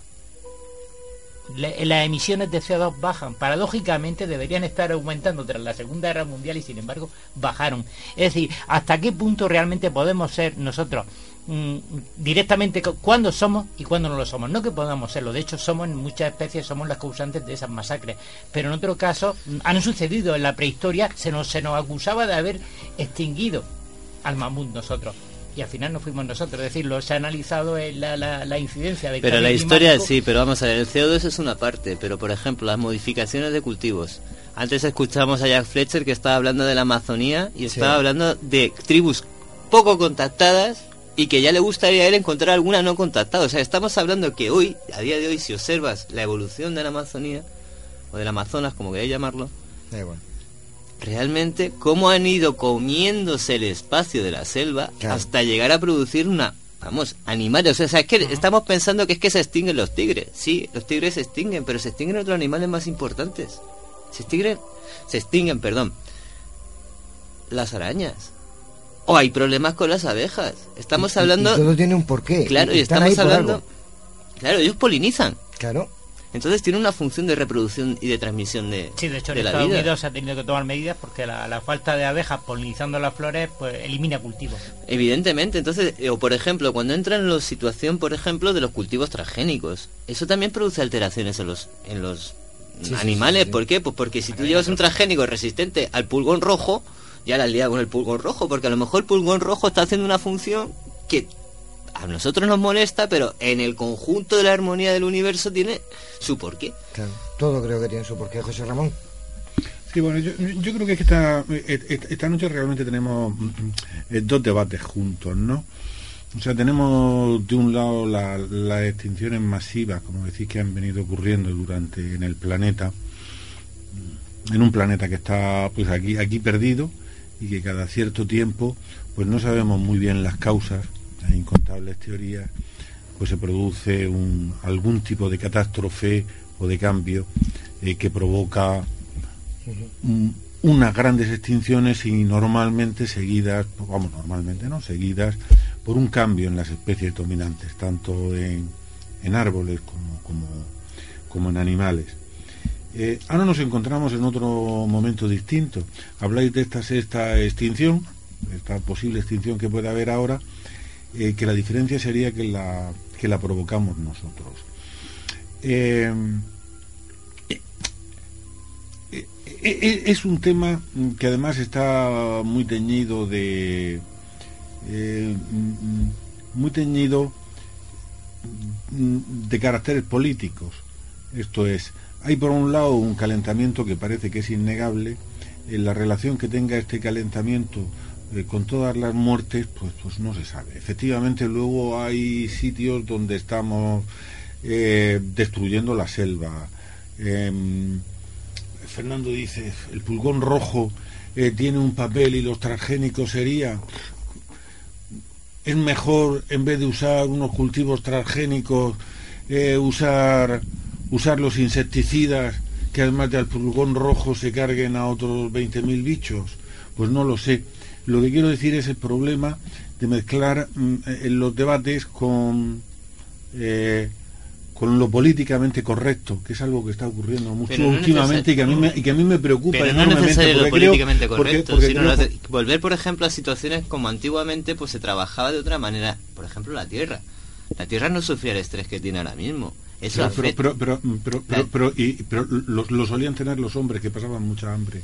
Bueno, pero quizá a lo mejor a día de hoy podemos buscar fórmulas donde podamos armonizar esas situaciones, pero realmente si, por ejemplo, supongamos, estoy recordando un ejemplo, mira, yo conozco un señor que es marino en la Armada Española y su función durante un tiempo consistía en que cuando iban a hacer maniobras de la OTAN, él formaba parte de una comisión que se encargaba, donde tenían que hacer las maniobras, de hacer un perímetro de control para el tema de los radares y los sonares. Sobre todo los sonares para los cetáceos. Y entonces había una norma, hay una normativa internacional que tiene que regular eso para evitar, por ejemplo, que los de, pues que los cetáceos se descoordinen y acaben en las playas. Vamos a ver, ¿que podemos hacerlo? Claro que podemos hacerlo. Que nuestra influencia en el medio ambiente, pero claro, lo políticamente correcto que es aquí, en Occidente. Pero ¿y ahí? ¿En otras partes del, del mundo? Por ejemplo, China con lo que suelta China, que parece Pekín, que viven en, eh, eh, no sé, en Mordor. Claro. O sea, vamos hasta dónde llegamos realmente. Extinciones masivas las estamos provocando. ¿Por qué tenemos tan pocos linces en España? A, mí, li- a- a mí lo que me sorprende, por ejemplo, cuando hay 35 toneladas, toneladas de peces eh, en, en Río de Janeiro, cuando hay miles de millones de aves que se caen en, muertas todos, eh, en Canadá, eh, 8.000 aves marinas en Alaska, y, y que muchos de esos eh, casos ocurren al mismo, en el mismo momento, o sea, en una franja de tiempo muy corta. ¿A qué puede ser debido? Y uno está en el hemisferio norte y otro en el hemisferio sur. ¿Por qué ocurre eso? Mira, yo creo que hay que diferenciar también dos cosas. Una parte es la del hombre, que innegablemente tiene una parte de responsabilidad en esto, y otra parte también se están produciendo cambios que están fuera del alcance del hombre, como son los cambios que tiene el Sol, cambios electromagnéticos y otras influencias externas, eh, volcanes que están despertándose, eh, un montón de cosas que, se escapan a- al control del hombre. Y había que sumar las dos cosas. De todas maneras, una cosa curiosa es que, por ejemplo, en, en dos meses y medio, desde el 1 de enero al 17 de marzo del 2016 hubo 42 muertes masivas, de las cuales 31 fueron de peces o problemas con el agua, 9 fueron de aves y 2 fueron de animales terrestres. O sea, ¿qué nos indica esto? ¿Hay algún problema con el mar? O sea, Sí, lo de- te vas a Fukushima, sí. o sea, el agua y el aire están más contaminados y son los que producen la mayor intención. ¿Por qué los terrestres son los que menos han sufrido? Y, por ejemplo, se dan casos de, de tortugas, de 160.000 aves, de, tre- de ballenas, de, de 18.000 pollos, 7 toneladas de peces, clanes de cuervos enteros que fueron encontrados muertos. O sea, habría que ver por qué las aves y los peces son los que están sufriendo la may- el mayor control de este problema. Pero esto es casi, me voy a perdonar por el inciso, Paco. que es casi casi bíblico. O sea, recordemos que, que aunque suene un poco a cuento, eh, lo que se ha venido contando incluso en el Antiguo Testamento, lo de Moisés, lo de el castigo de a, a Egipto de las extinciones de plagas, se habla de extinciones, de, de- de muertes masivas. Mira, perdona, mira. Eh. Apocalipsis 16.3. Y el segundo ángel derramó su copa sobre el mar, y este se convirtió en Sí, sangre sí, como sí, de muerto. obvio, obvio, Y murió toda alma viviente que había en el mar. Pero lo que quiero decir... Eso es el Apocalipsis 16.3. Sí, sí, lo dice, lo dice. Eso sí, lo, lo, lo, lo sabemos que está. Y esas predicciones apocalípticas hablan de esa destrucción masiva del Maya. A veces nos recuerda un poco, nos retrotrae a lo que estamos hablando. Claro, porque- y el Ap- Apocalipsis 8.9 y murió la tercera parte de todos los seres vivientes que estaban en el mar. Y, la no. parte y la tercera parte fue destruida. Lo que quiero decir es que hilar, hilar en este tema, hilar fino, el problema de este debate es hilar fino. Hmm. Distinguir, vuelvo a insistir un poco al principio de lo que yo os comentaba, ¿dónde está la línea divisoria entre lo que nosotros estamos haciendo? Porque todo incide. Lo que estamos haciendo es una brutalidad, yo lo reconozco, hemos causado, o sea, la pesca descontrolada. Por ejemplo. Antes, Claro. el ser humano, hasta hace un par de siglos o hace un siglo escaso, pensaba que el mar era una fuente inagotable. Luego se descubrió que solo la plataforma continental contenía el 80% de la vida marina.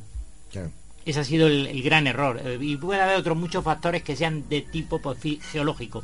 Como por ejemplo las fosas marinas que emiten eh, bueno, emanaciones, cualquier falla, cualquier volcán. A lo mejor a ti no te envenena la explosión volcánica, Bueno, pero, pero destruye la. y la porquería afecta, que echamos al mar. Es que echamos sobre todo echamos Bueno, porquería al estamos sometidos a más Es de lo que decía Pepe Bernal, ahí lo que hay son toneladas de plástico. Pero O Hay sea, una- que no os podéis ni imaginar. En el Pacífico hay una, una, una isla del Y tamaño bueno- de, de- de- de Texas. Y una cosa que no habéis fijado nunca, que habéis visto que hay muchos productos que llevan como micropartículas, que son las pastas de dientes o determinadas cremas de que usamos las chicas para esfoliar la piel, llevan unas micropartículas de plástico que esas no hay manera, porque son tan pequeñas de polietileno que eso pasa. Y esas pequeñas partículas, lo que tú decías, tortugas, peces, ballenas, Claro. todo eso. Aves. Peces. Los peces que, lo, que comen los aves, peces. Todo eso en el estómago les produce. Todas esas muertes masivas, en cierta manera, van teniendo poco a poco, no sé por qué, llevan una explicación. Pero, pero yo me pregunto una cosa. eh, ¿os ha- ¿Habéis parado a pensar, por ejemplo, cuando eh, son ballenas y no muere una, mueren de, de golpe eh, eh, eh, cientos de ballenas? ¿Qué pasa? ¿Pero que todas han ingerido ese producto, veneno o...? la- No, pero por ejemplo, una Los cetáceos, a lo modificación. mejor habría que- que los, cetáceos, los cetáceos son electromagnéticos, Sí, ¿no? sí. Entonces, cualquier, cualquier ahora mismo, por ejemplo, se está hablando en la ciencia de que tenemos una se está moviendo el eje de la Tierra. Sí. O sea, ahora mismo los polos no coinciden, pero vamos ni dando saltos. Ya lo sabíamos, pero es que cada día están más alejado el geográfico del magnético. Más rápido que el paso de una persona. Efectivamente, con lo cual eso genera, eso genera, si somos, si la, la Tierra per se es electromagnética, porque lo es, porque tiene un núcleo de hierro y por tanto tiene un magnetismo, eso genera una serie de problemas en el mar, Ya. ¿no? Porque es donde ellos se mueven, porque ellos se mueven siguiendo, igual que las aves. Las grandes aves, ¿cómo saben dónde tienen que ir? ¿Es que tienen un Google Maps? No, es que salen de un sitio y llegan a otro y siempre hacen lo mismo. ¿Por qué? Porque tienen alguna conexión. O sea, es energía, es magnetismo, es situación. Sí. Entonces, vamos, claro, el hombre. Vamos a hacer un ejercicio de abstracción. Vamos a sacar al hombre de la Tierra. ¿Cómo sería la Tierra? Divino. Pero, pero fíjate, hay otro factor Sí. todavía.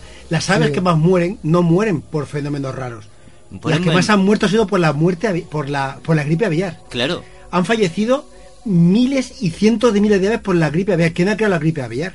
Pues un laboratorio, es un envenenamiento Sí, no, masivo. O sea, ahí, ahí tengo yo mis serias dudas, porque bueno, también la gripe de 1918, la que se llamó la gripe española, la de 1917, causó una masacre y sin embargo venían mulas eh, que traía el ejército yanqui. Ya. Y entonces no podemos hablar de que hubiera manipulación genética, ni siquiera se hablaba del ADN. Pero ¿Comprendes lo que te 250.000 quiero decir, no? aves en la Columbia Británica por, por gripe aviar me parece un poco bestia, ¿eh? Pero bueno, es que también un- o ellos ejemplos de esas que se- hay un ejemplo, no sé en qué estado, en Estados Unidos, porque como allí pasan tantas cosas, son muy grandes, pues allí pasa de todo.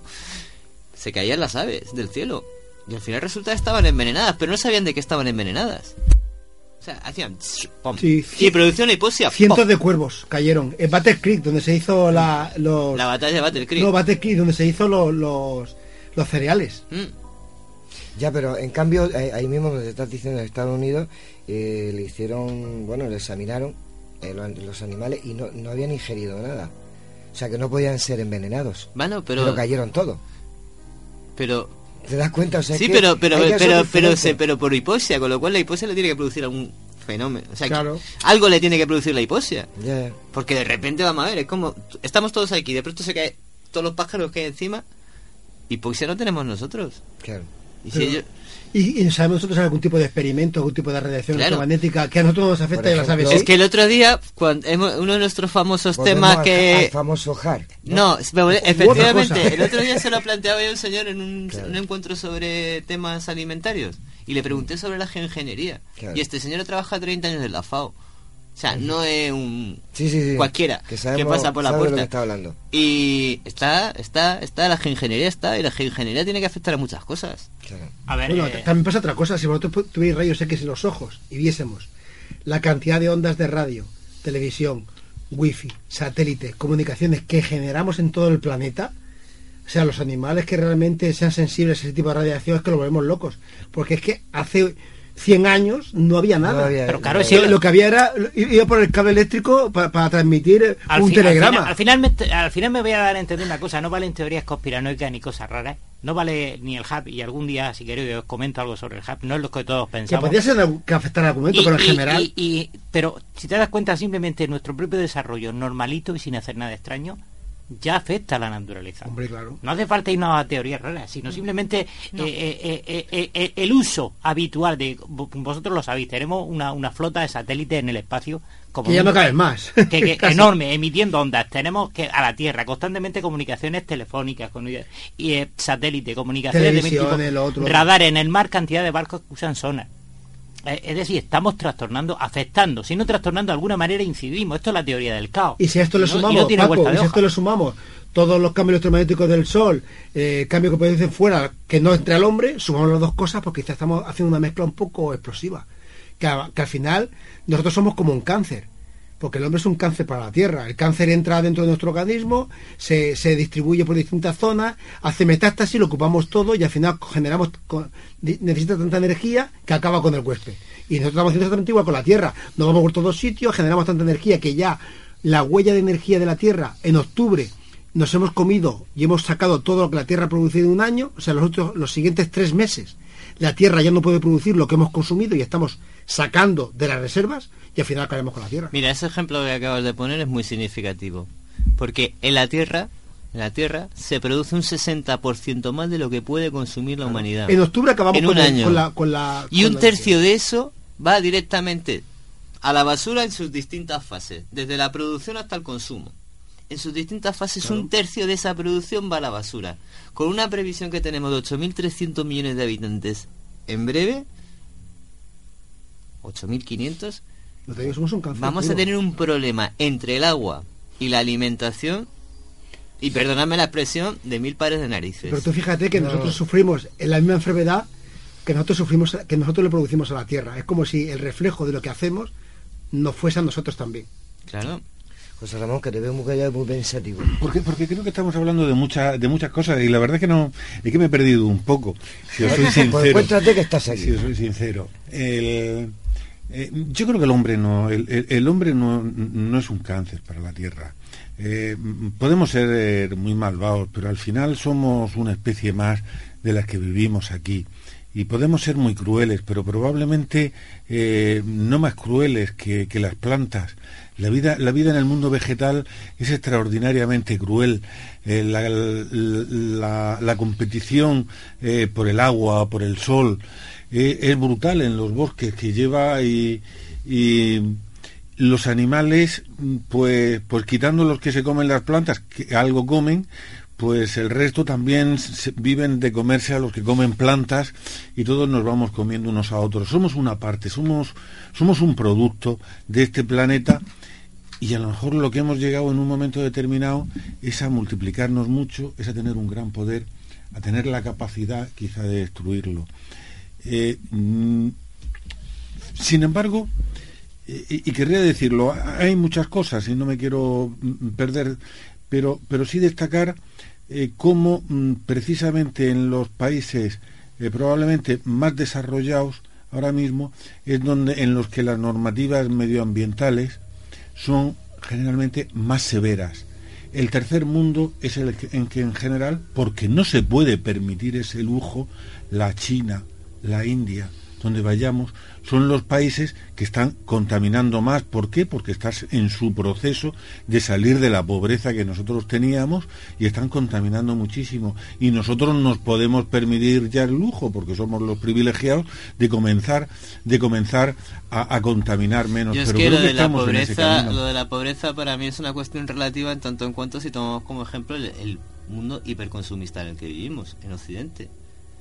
Porque efectivamente tú lo dices, la pobreza, pero es que bueno, China para atender su demanda interior, o sea, aparte de lo que lanza al exterior, tiene que satisfacer su demanda interior.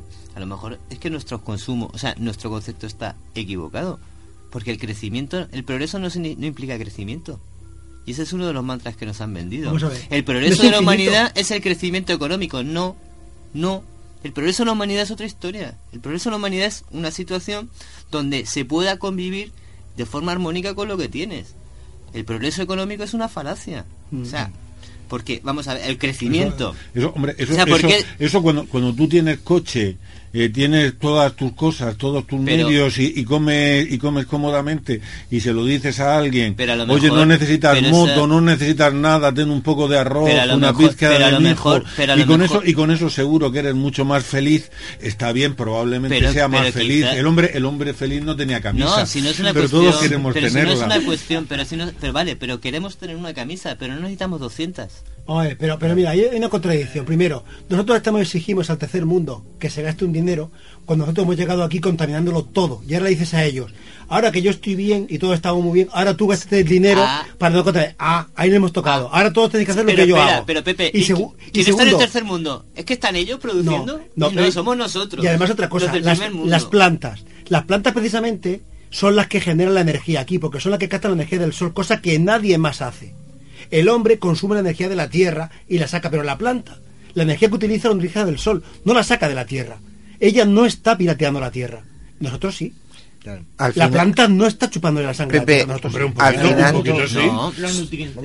Al final tira por Pero tierra. los nutrientes de la planta nos ayudan las Los nutrientes de la Un planta momento, vuelven a la tierra a un través del sol, nunca desaparece. La energía que utiliza la planta la utiliza el sol. Nosotros utilizamos la energía como quemando madera, por ejemplo, contaminando la atmósfera, sacando recursos naturales de las minas para quemar el carbón y contaminarlo todo. El petróleo que se acabará algún día, eso lo hacemos nosotros. Pero- la planta no hace eso. Pepe, eso tiraría por tierra el argumento anterior que decía José Ramón de que somos un animal más de este No planeta. somos un no, animal más. No, no, yo ahí no puedo estar nunca Claro de acuerdo no. porque No. cualquier No. animal de este planeta, si mata, es para comer y subsistir. Nosotros matamos por placer. Efectivamente. Nosotros eh, destruimos plantas, destruimos Mi- per- perdón un segundo, Antonio.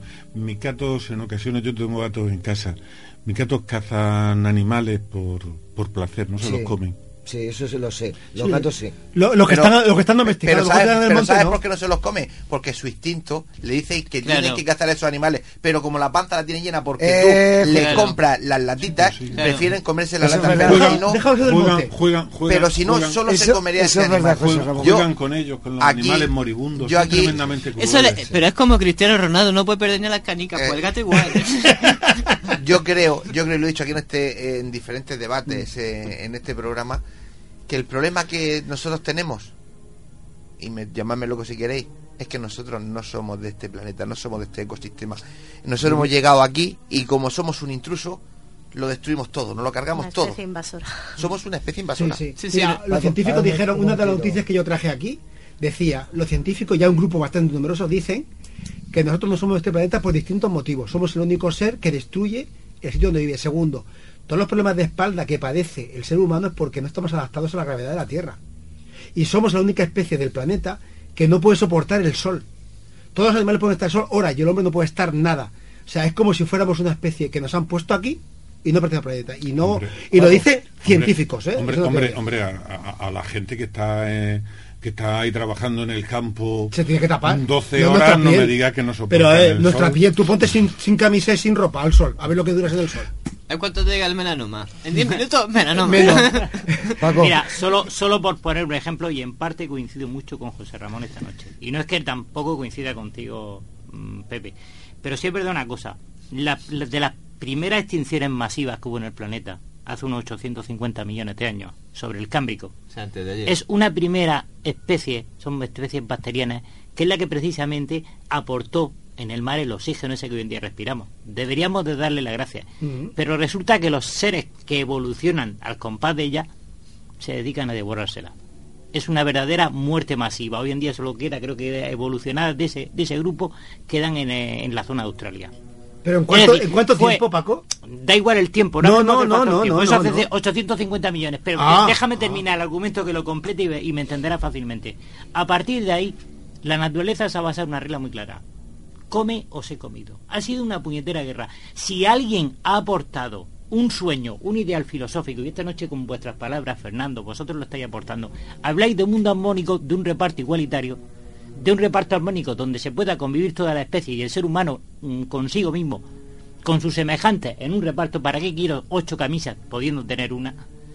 Y sin embargo esa es la utopía humana, es del ser humano. Sí, efectivamente, da la impresión que no somos de este planeta porque en, la pla- en el planeta, cuando una especie se ve precisada de subsistir, arrolla a la otra.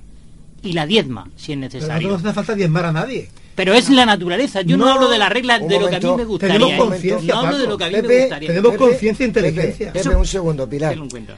Hombre, lo que hay que tener en cuenta también que también mm, debemos conservar nuestras estas especies por nuestra seguridad alimentaria también. Obvio. Date cuenta. Y por nuestra salud. Porque mm, no sé si sabéis que de, extraen mm, de las plantas se extraen sustancias de las cuales nos, nos curan, como la quinina, El 90%. que lleva dos siglos, la quinina que se extrae de la corteza de un árbol. Un gato lo hace. Un gato, un perro busca las plantas que le pueden sanar cuando se encuentra mal. El ladrón, el dragón de las cómodo, ¿cómo mata a la víctima? Por una infección muy fuerte.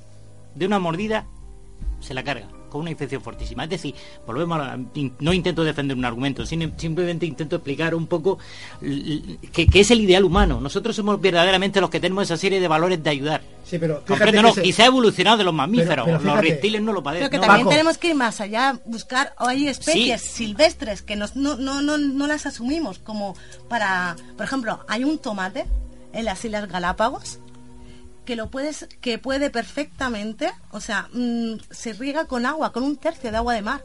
Fíjate que en determinadas zonas, pues ¿por qué no coger ese, ese tomate que es silvestre, que no está metido dentro de nuestra, de nuestra, de nuestra, vamos, de, de los tomates normales? Porque desequilibra el negocio. Claro. Claro, ese es el- aquí entonces ya hablaríamos de los lobbies y de las grandes Pero empresas. es donde lo hablábamos antes. ¿Quién, quién, ¿Quién está en el tercer mundo? Claro. Nosotros, nosotros, o sea, Monsanto, está Bayer, está el otro, está el otro y está el de más allá. Mira, Están todas las hay, grandes hay un documental, hay un documental de los lobos de Yellowstone. No sé si habéis visto. Los lobos de Yellowstone, el hombre los extinguió. Cuando extinguió los lobos de Yellowstone, el parque se moría. Literalmente, no crecían árboles. Los ríos estaban campando a sus anchas y había extinción de animales. Cuando volvieron a repoblarlo con lobos, volvió el equilibrio.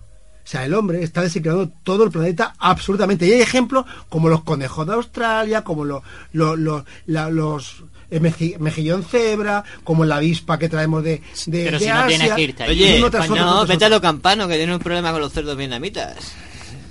Y el mosquito tigre, que, Porque que hay un todo año- de- pues porque se han escapado y se han montado ahí una piara o alguna cosa tenían por ahí por los campanos en Cartagena y se han montado una piara allí a su Madre ritmo. mía. O sea, a ver, El hombre está haciendo eso, eso lo hace la naturaleza. claro. Ah, pero yo, yo voy a plantear una cosa. Eh, si estamos, entonces estamos muy cerca de la de la sexta extinción No, de. depende de nosotros. No, no, pero dependa o no dependa. Yo- ritmo que vamos, lo- sí. Los síntomas que yo veo en el planeta, entre el cambio climático, el sol, eh, el magnetismo de la Tierra, eh, las cosas que ocurren en siete días en diferentes partes del mundo, pero animales diferentes. Es decir, estamos bueno, hablando. pero por ejemplo, Fukushima. Sí. Fukushima. Fukushima petó. Estalló. Entre comillas. Las consecuencias no las tenemos todavía claras. Ni las vas a tener. Pero el Pacífico, en alguna zona del Pacífico, tiene que estar pasando algo. Pues si llega una lavadora o llega un contenedor a estas costas de Estados Unidos, te está llegando la corriente contaminada. Efectivamente, entonces, Por la misma por ejemplo, no sé si habéis visto, es que es una noticia muy curiosa. Hicieron una, en el puerto de Seattle, en, en- ahí en Estados Unidos, hicieron una esta y se pusieron a investigar qué le pasaba a los peces.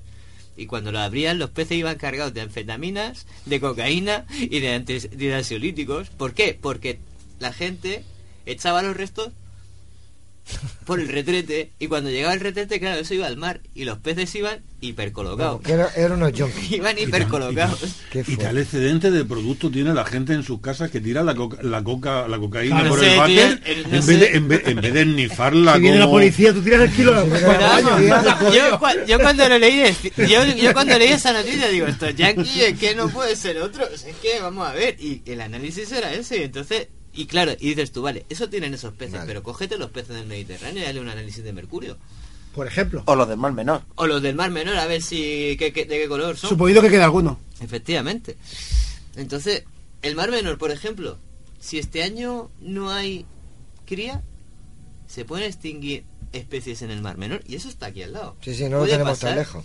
¿Y cuál es la causa? Los fosfatos y los nitratos que se han estado utilizando en los cultivos que han arrastrado al mar. Fernando, y la caza masiva de todos esos animales que tanto nos repugnan porque nos pican, las medusas, Las medusas, por ejemplo. al, al, ma- al contratar barcos para que se las carguen, las exterminen de un verano para otro, ellas no hacen su trabajo. Y uno de sus trabajos es limpiar el mar menor. Efectivamente. Las algas.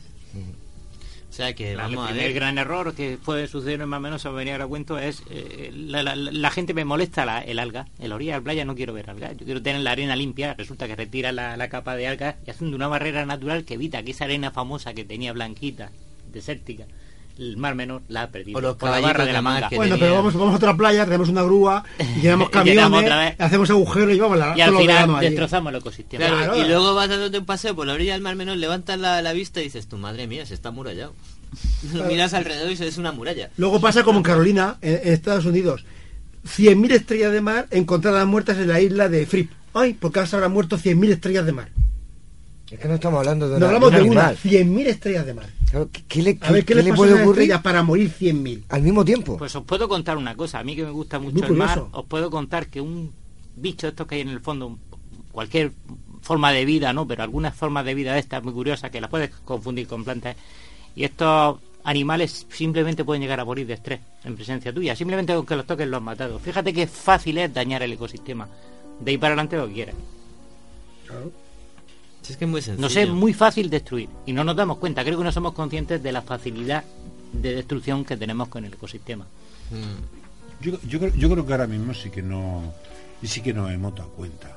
O sea, es decir, el, el- ya el- lo que antes era el movimiento ecologista ahora se ha hecho ya una una exigencia digamos general a, a toda la sociedad ya no necesita no solamente los partidos ecologistas los partidos verdes son los que plantean ese tipo de, de soluciones ya los gobiernos comienzan a planteárselo con muchos problemas eh, con muchas reticencias, con muchos intereses económicos, con todo lo que sea, pero ya comienza a entrar en, comienza a estar en la agenda algo que probablemente hace 30, 40 años era absolutamente la- in- absolutamente La impensable. agenda, la agenda es muy formal. Pero- Es muy formal porque en la cumbre de París, por ejemplo, se estuvieron hablando de muchísimas cosas que tenían mucha influencia sobre el desarrollo del cambio climático y los principales responsables de las emisiones se fueron de rositas. Claro. Y otra cosa, ¿cuántos pero- llevamos con Kioto? ¿Cuántos? Que es que el Kioto, ¿Cuántos? Kioto luego ¿En la vino- agenda? Luego vino que vino después el de Brasilia, me parece que fue, Hmm. y luego París. Da Las igual. cumbres del clima es que les da igual. Y el o sea, tiempo corre en nuestro contra, claro. ¿eh? Cada día. El Como ha dicho antes Pilar. Los es que se, recursos se- son se- se finitos están quitando y especies. no hay plan B. Eso no, es- no Bueno, hay yo, plan B. yo, mm, yo creo que, que muchas de las cosas sí que estamos, mm, y aunque sea, te digo, digo muy tímidamente, pero estamos avanzando en lo que sea, por ejemplo, la- en, la, en la generación de, de energía o de electricidad, eh, cada día más, o sea, y el incremento cada día que pasa. Pero no será en España. No será No, en el- en el- bueno, hemos quitado además, además hay un impuesto al sol, o sea, ya hay- la- las la la- políticas las políticas pueden ser disparatadas. La cuestión es que por ejemplo cada vez hay más plantas solares cada vez hay y no yo no hablo de España en general vamos a ponerlo en, en el mundo en el mundo en, en Europa pongamos como una cosa eh, cada vez la energía eólica tiene una incidencia mayor, o sea, las renovables Mm. cada vez tienen una incidencia mayor en el paquete de consecución de, de energía, ¿no? En, la- en las fuentes.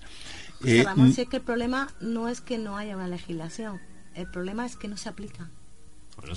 No. No, no, es que, es que no estoy hablando de legislación. Es que la legislación estoy, influye. ya, ya, pero, pero yo estoy, yo estoy hablando, Es que todo yo estoy hablando, yo estoy hablando, yo estoy hablando del hecho. Yo estoy hablando del hecho. Lo que estoy diciendo es que, y, y no estoy, o sea, eh, que- nadie piense que yo estoy defendiendo eh, No, ni no, lo si que hagan los gobiernos ni lo, ni nada.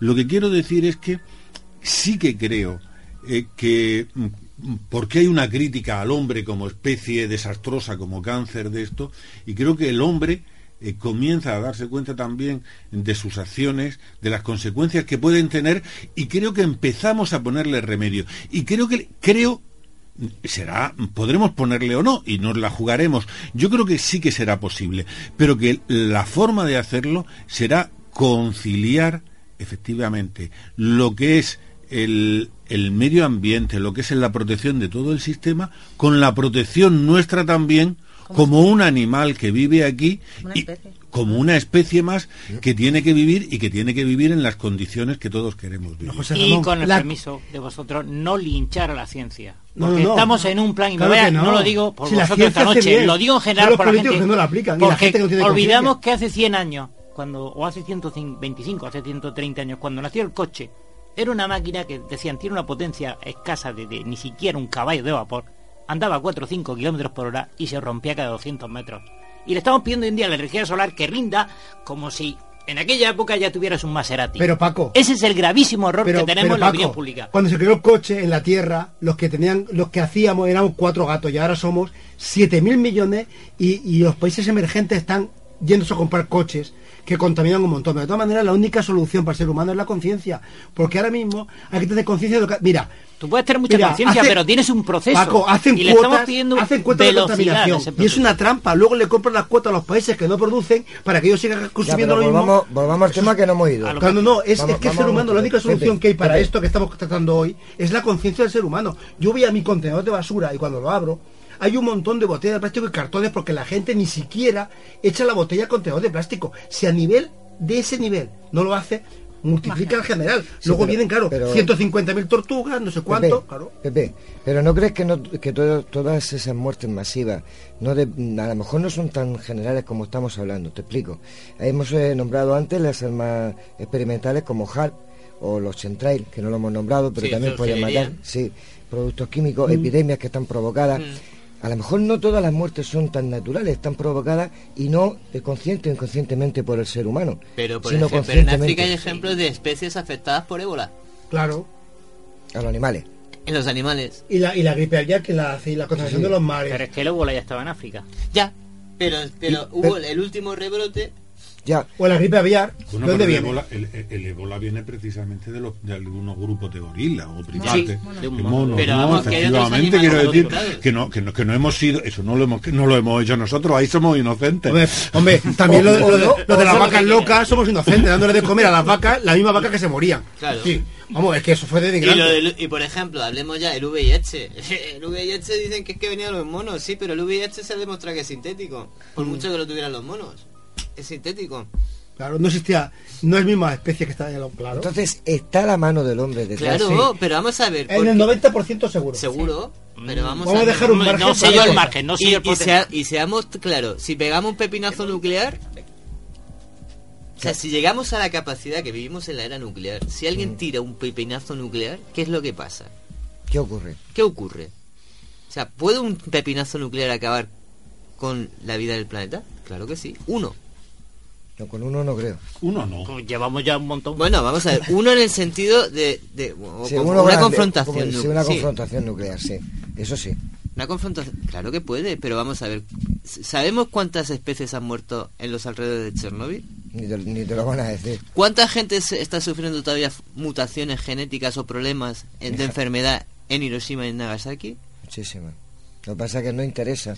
Cerramos los ojos. ¿Por qué hay poblaciones en, determinados, en determinadas zonas del mundo que tienen efectos de mutaciones genéticas producidas por alteraciones nucleares? Y estamos hablando de que haya habido explosiones nucleares en el pasado, porque alguna vez se ha planteado Mm. que las ha habido. Y el atolón este que está sin, sin vida de las pruebas francesas. Entonces, seamos, yo creo que sí, que vamos a ver que es que tenemos una responsabilidad importante. Entonces, ¿Cuánto de cerca estamos de, de la sexta destrucción masiva?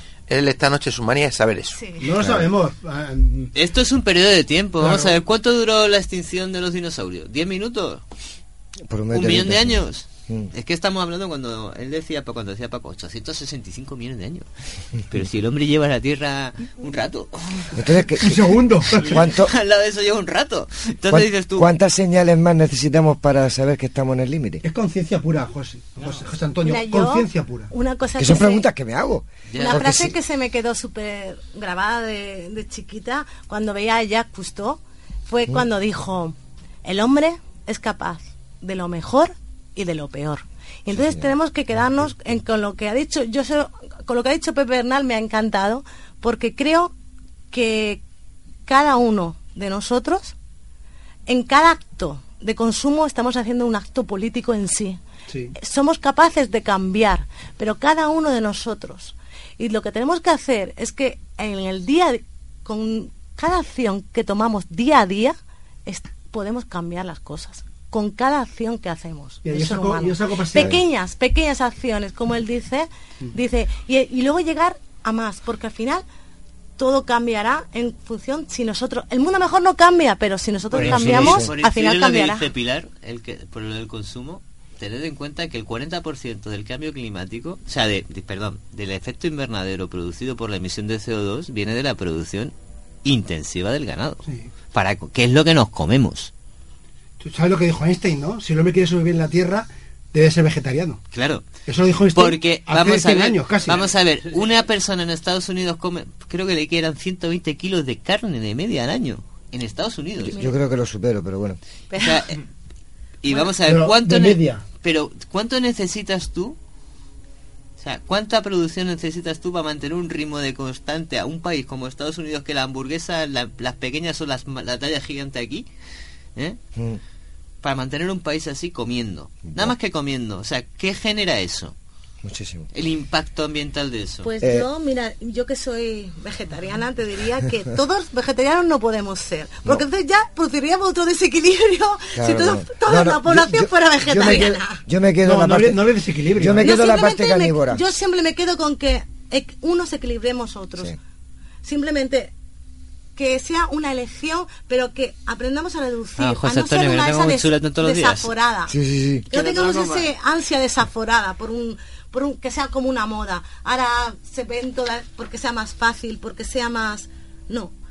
Mm, Yo creo que hay que ver que tenemos que hacer un equilibrio entre uno y otro. Todos no podemos ser ni vegetarianos ni todos podemos ser carnívoros. Tenemos que equilibrar Bueno. unos con otros. Quedan, quedan cinco minutos y me gustaría saber la opinión, aunque yo de, de José Ramón ya sé lo que va a decir. Pero bueno, la, la opinión eh, final de cada uno. Paco, Muy rápido, vamos a ver si yo soy capaz, porque me dejado- tenemos cinco minutos, tú, vosotros Dejo, yo muy rápido, no quiero perder tiempo. Eh, eh, hay una cosa que está clara. Hay un riesgo, hay una alerta. Yo voy a sacar la conclusión de que hay una alerta, hay un peligro inminente de que podemos hacer mucho más daño del que pensamos a la, a la Tierra. Pero tampoco podemos irnos a ciertos extremos mm, y a ciertos derroteros, como ya he dicho, hay que compensar un poco. Todos tenemos que medios caminos y lo que queramos y aportar soluciones pero sin base a imposiciones, obviamente. Yo soy carnívoro y, y en Estados Unidos hay tantos vegetarianos luego luego como carnívoros. Hay quien come demasiada carnilla y come demasiados vegetales. Es decir, tenemos que ser consecuentes con el entorno, pero con nosotros mismos. Hay, primero que ten- tenemos que entender ahora mismo y a partir de ahora al ser humano, al vecino. Ya empezaremos a entender los demás. Pilar, Bueno, yo creo que ya mm, lo he dicho, yo me quedo con que tenemos que, que tener un equilibrio, que no podemos criminalizar a alguien porque coma más o coma menos carne, es una elección personal, que ahí va, ahí entra la conciencia y la sensibilidad de cada De persona. Entonces, el tema es que siempre va a haber pues personas que luchen más con la parte buena y saquen la parte mala. Por eso vamos a intentar que cada acto, cada decisión que tomemos día a día sea para, para dejarlo para dejarlo mejor, Que no lo encontramos. que no lo encontramos, si es posible. Fernando Lozano. Bueno, extinciones masivas, veníamos a hablar de eso, ¿no? Sí. ¿No? Bueno, extinciones masivas. Ya sabemos que ha habido cinco extinciones Sí. masivas a lo largo de la historia, se- fenómenos básicamente ajenos a la voluntad del hombre. La sexta, como tú preguntabas, sí, estamos en ella, desde, desde que el hombre de alguna forma in- se ha dado cuenta de que podía, entre comillas, controlarlo todo, lo ha producido. ¿Qué supone eso? Pues que quizá, pues como un poco coincidiendo con todos los que me han precedido en la palabra, ¿no? Con todas las personas que me han precedido en la palabra, conciencia.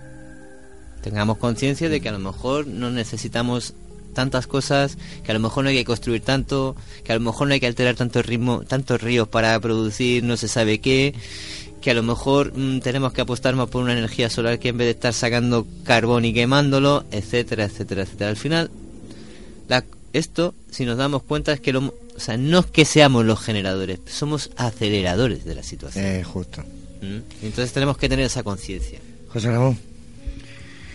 Mm, y no sé, yo tendría muchas cosas y a lo mejor muy poco tiempo.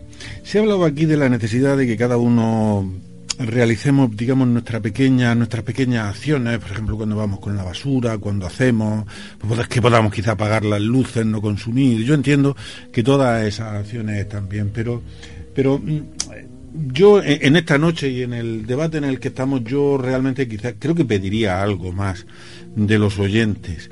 Eh, yo creo que si me apuráis es necesaria una mm, una cierta militancia, eh, una toma de conciencia, digamos, más seria, no solamente de las cosas que uno haga, sino de las que uno exige.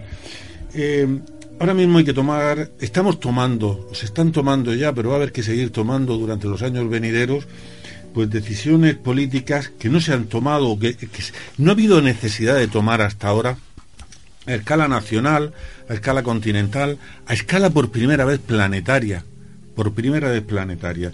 Y yo creo que tenemos el reto de conseguir un desarrollo económico que salga de la pobreza tanta gente en la que está, teniendo al mismo tiempo la sensatez de conseguir el equilibrio del planeta. Pepe Bernal.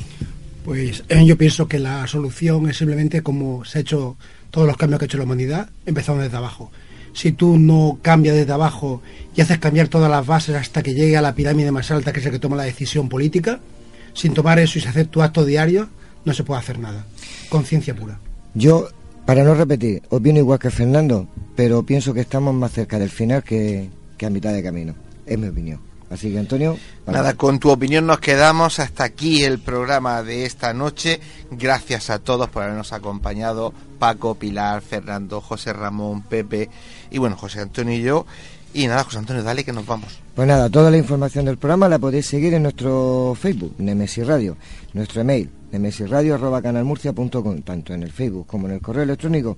Podéis dejarnos vuestros mensajes eh, con cualquier cosa que queréis eh, contarnos, por supuesto.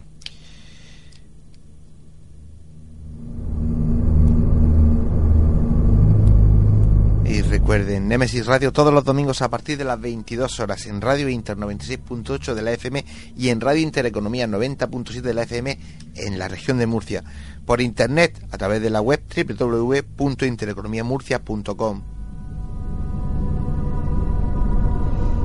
Y no olvidéis que nuestras voces viajan ya por el universo. Queridos oyentes, les deseamos que tengan una feliz semana y les esperamos el próximo domingo aquí en Nemesis Radio. Buenas noches y adiós.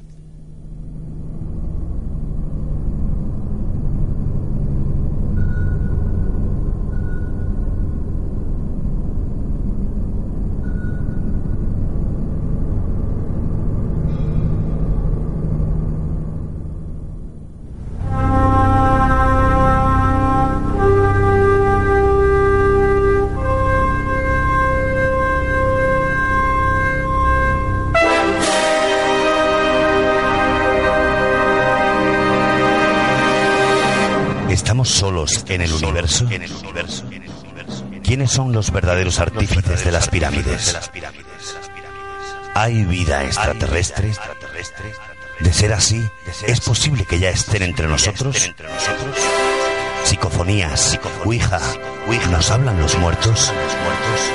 Némesis Radio, viajando a lo desconocido, sobrepasando el horizonte de la conciencia. Némesis Radio, programa dirigido y presentado por Antonio Pérez y José Antonio Martínez. Todos los domingos a partir de las 10 de la noche en Radio Inter y en Radio Intereconomía Región de Murcia, Némesis Radio. Radio.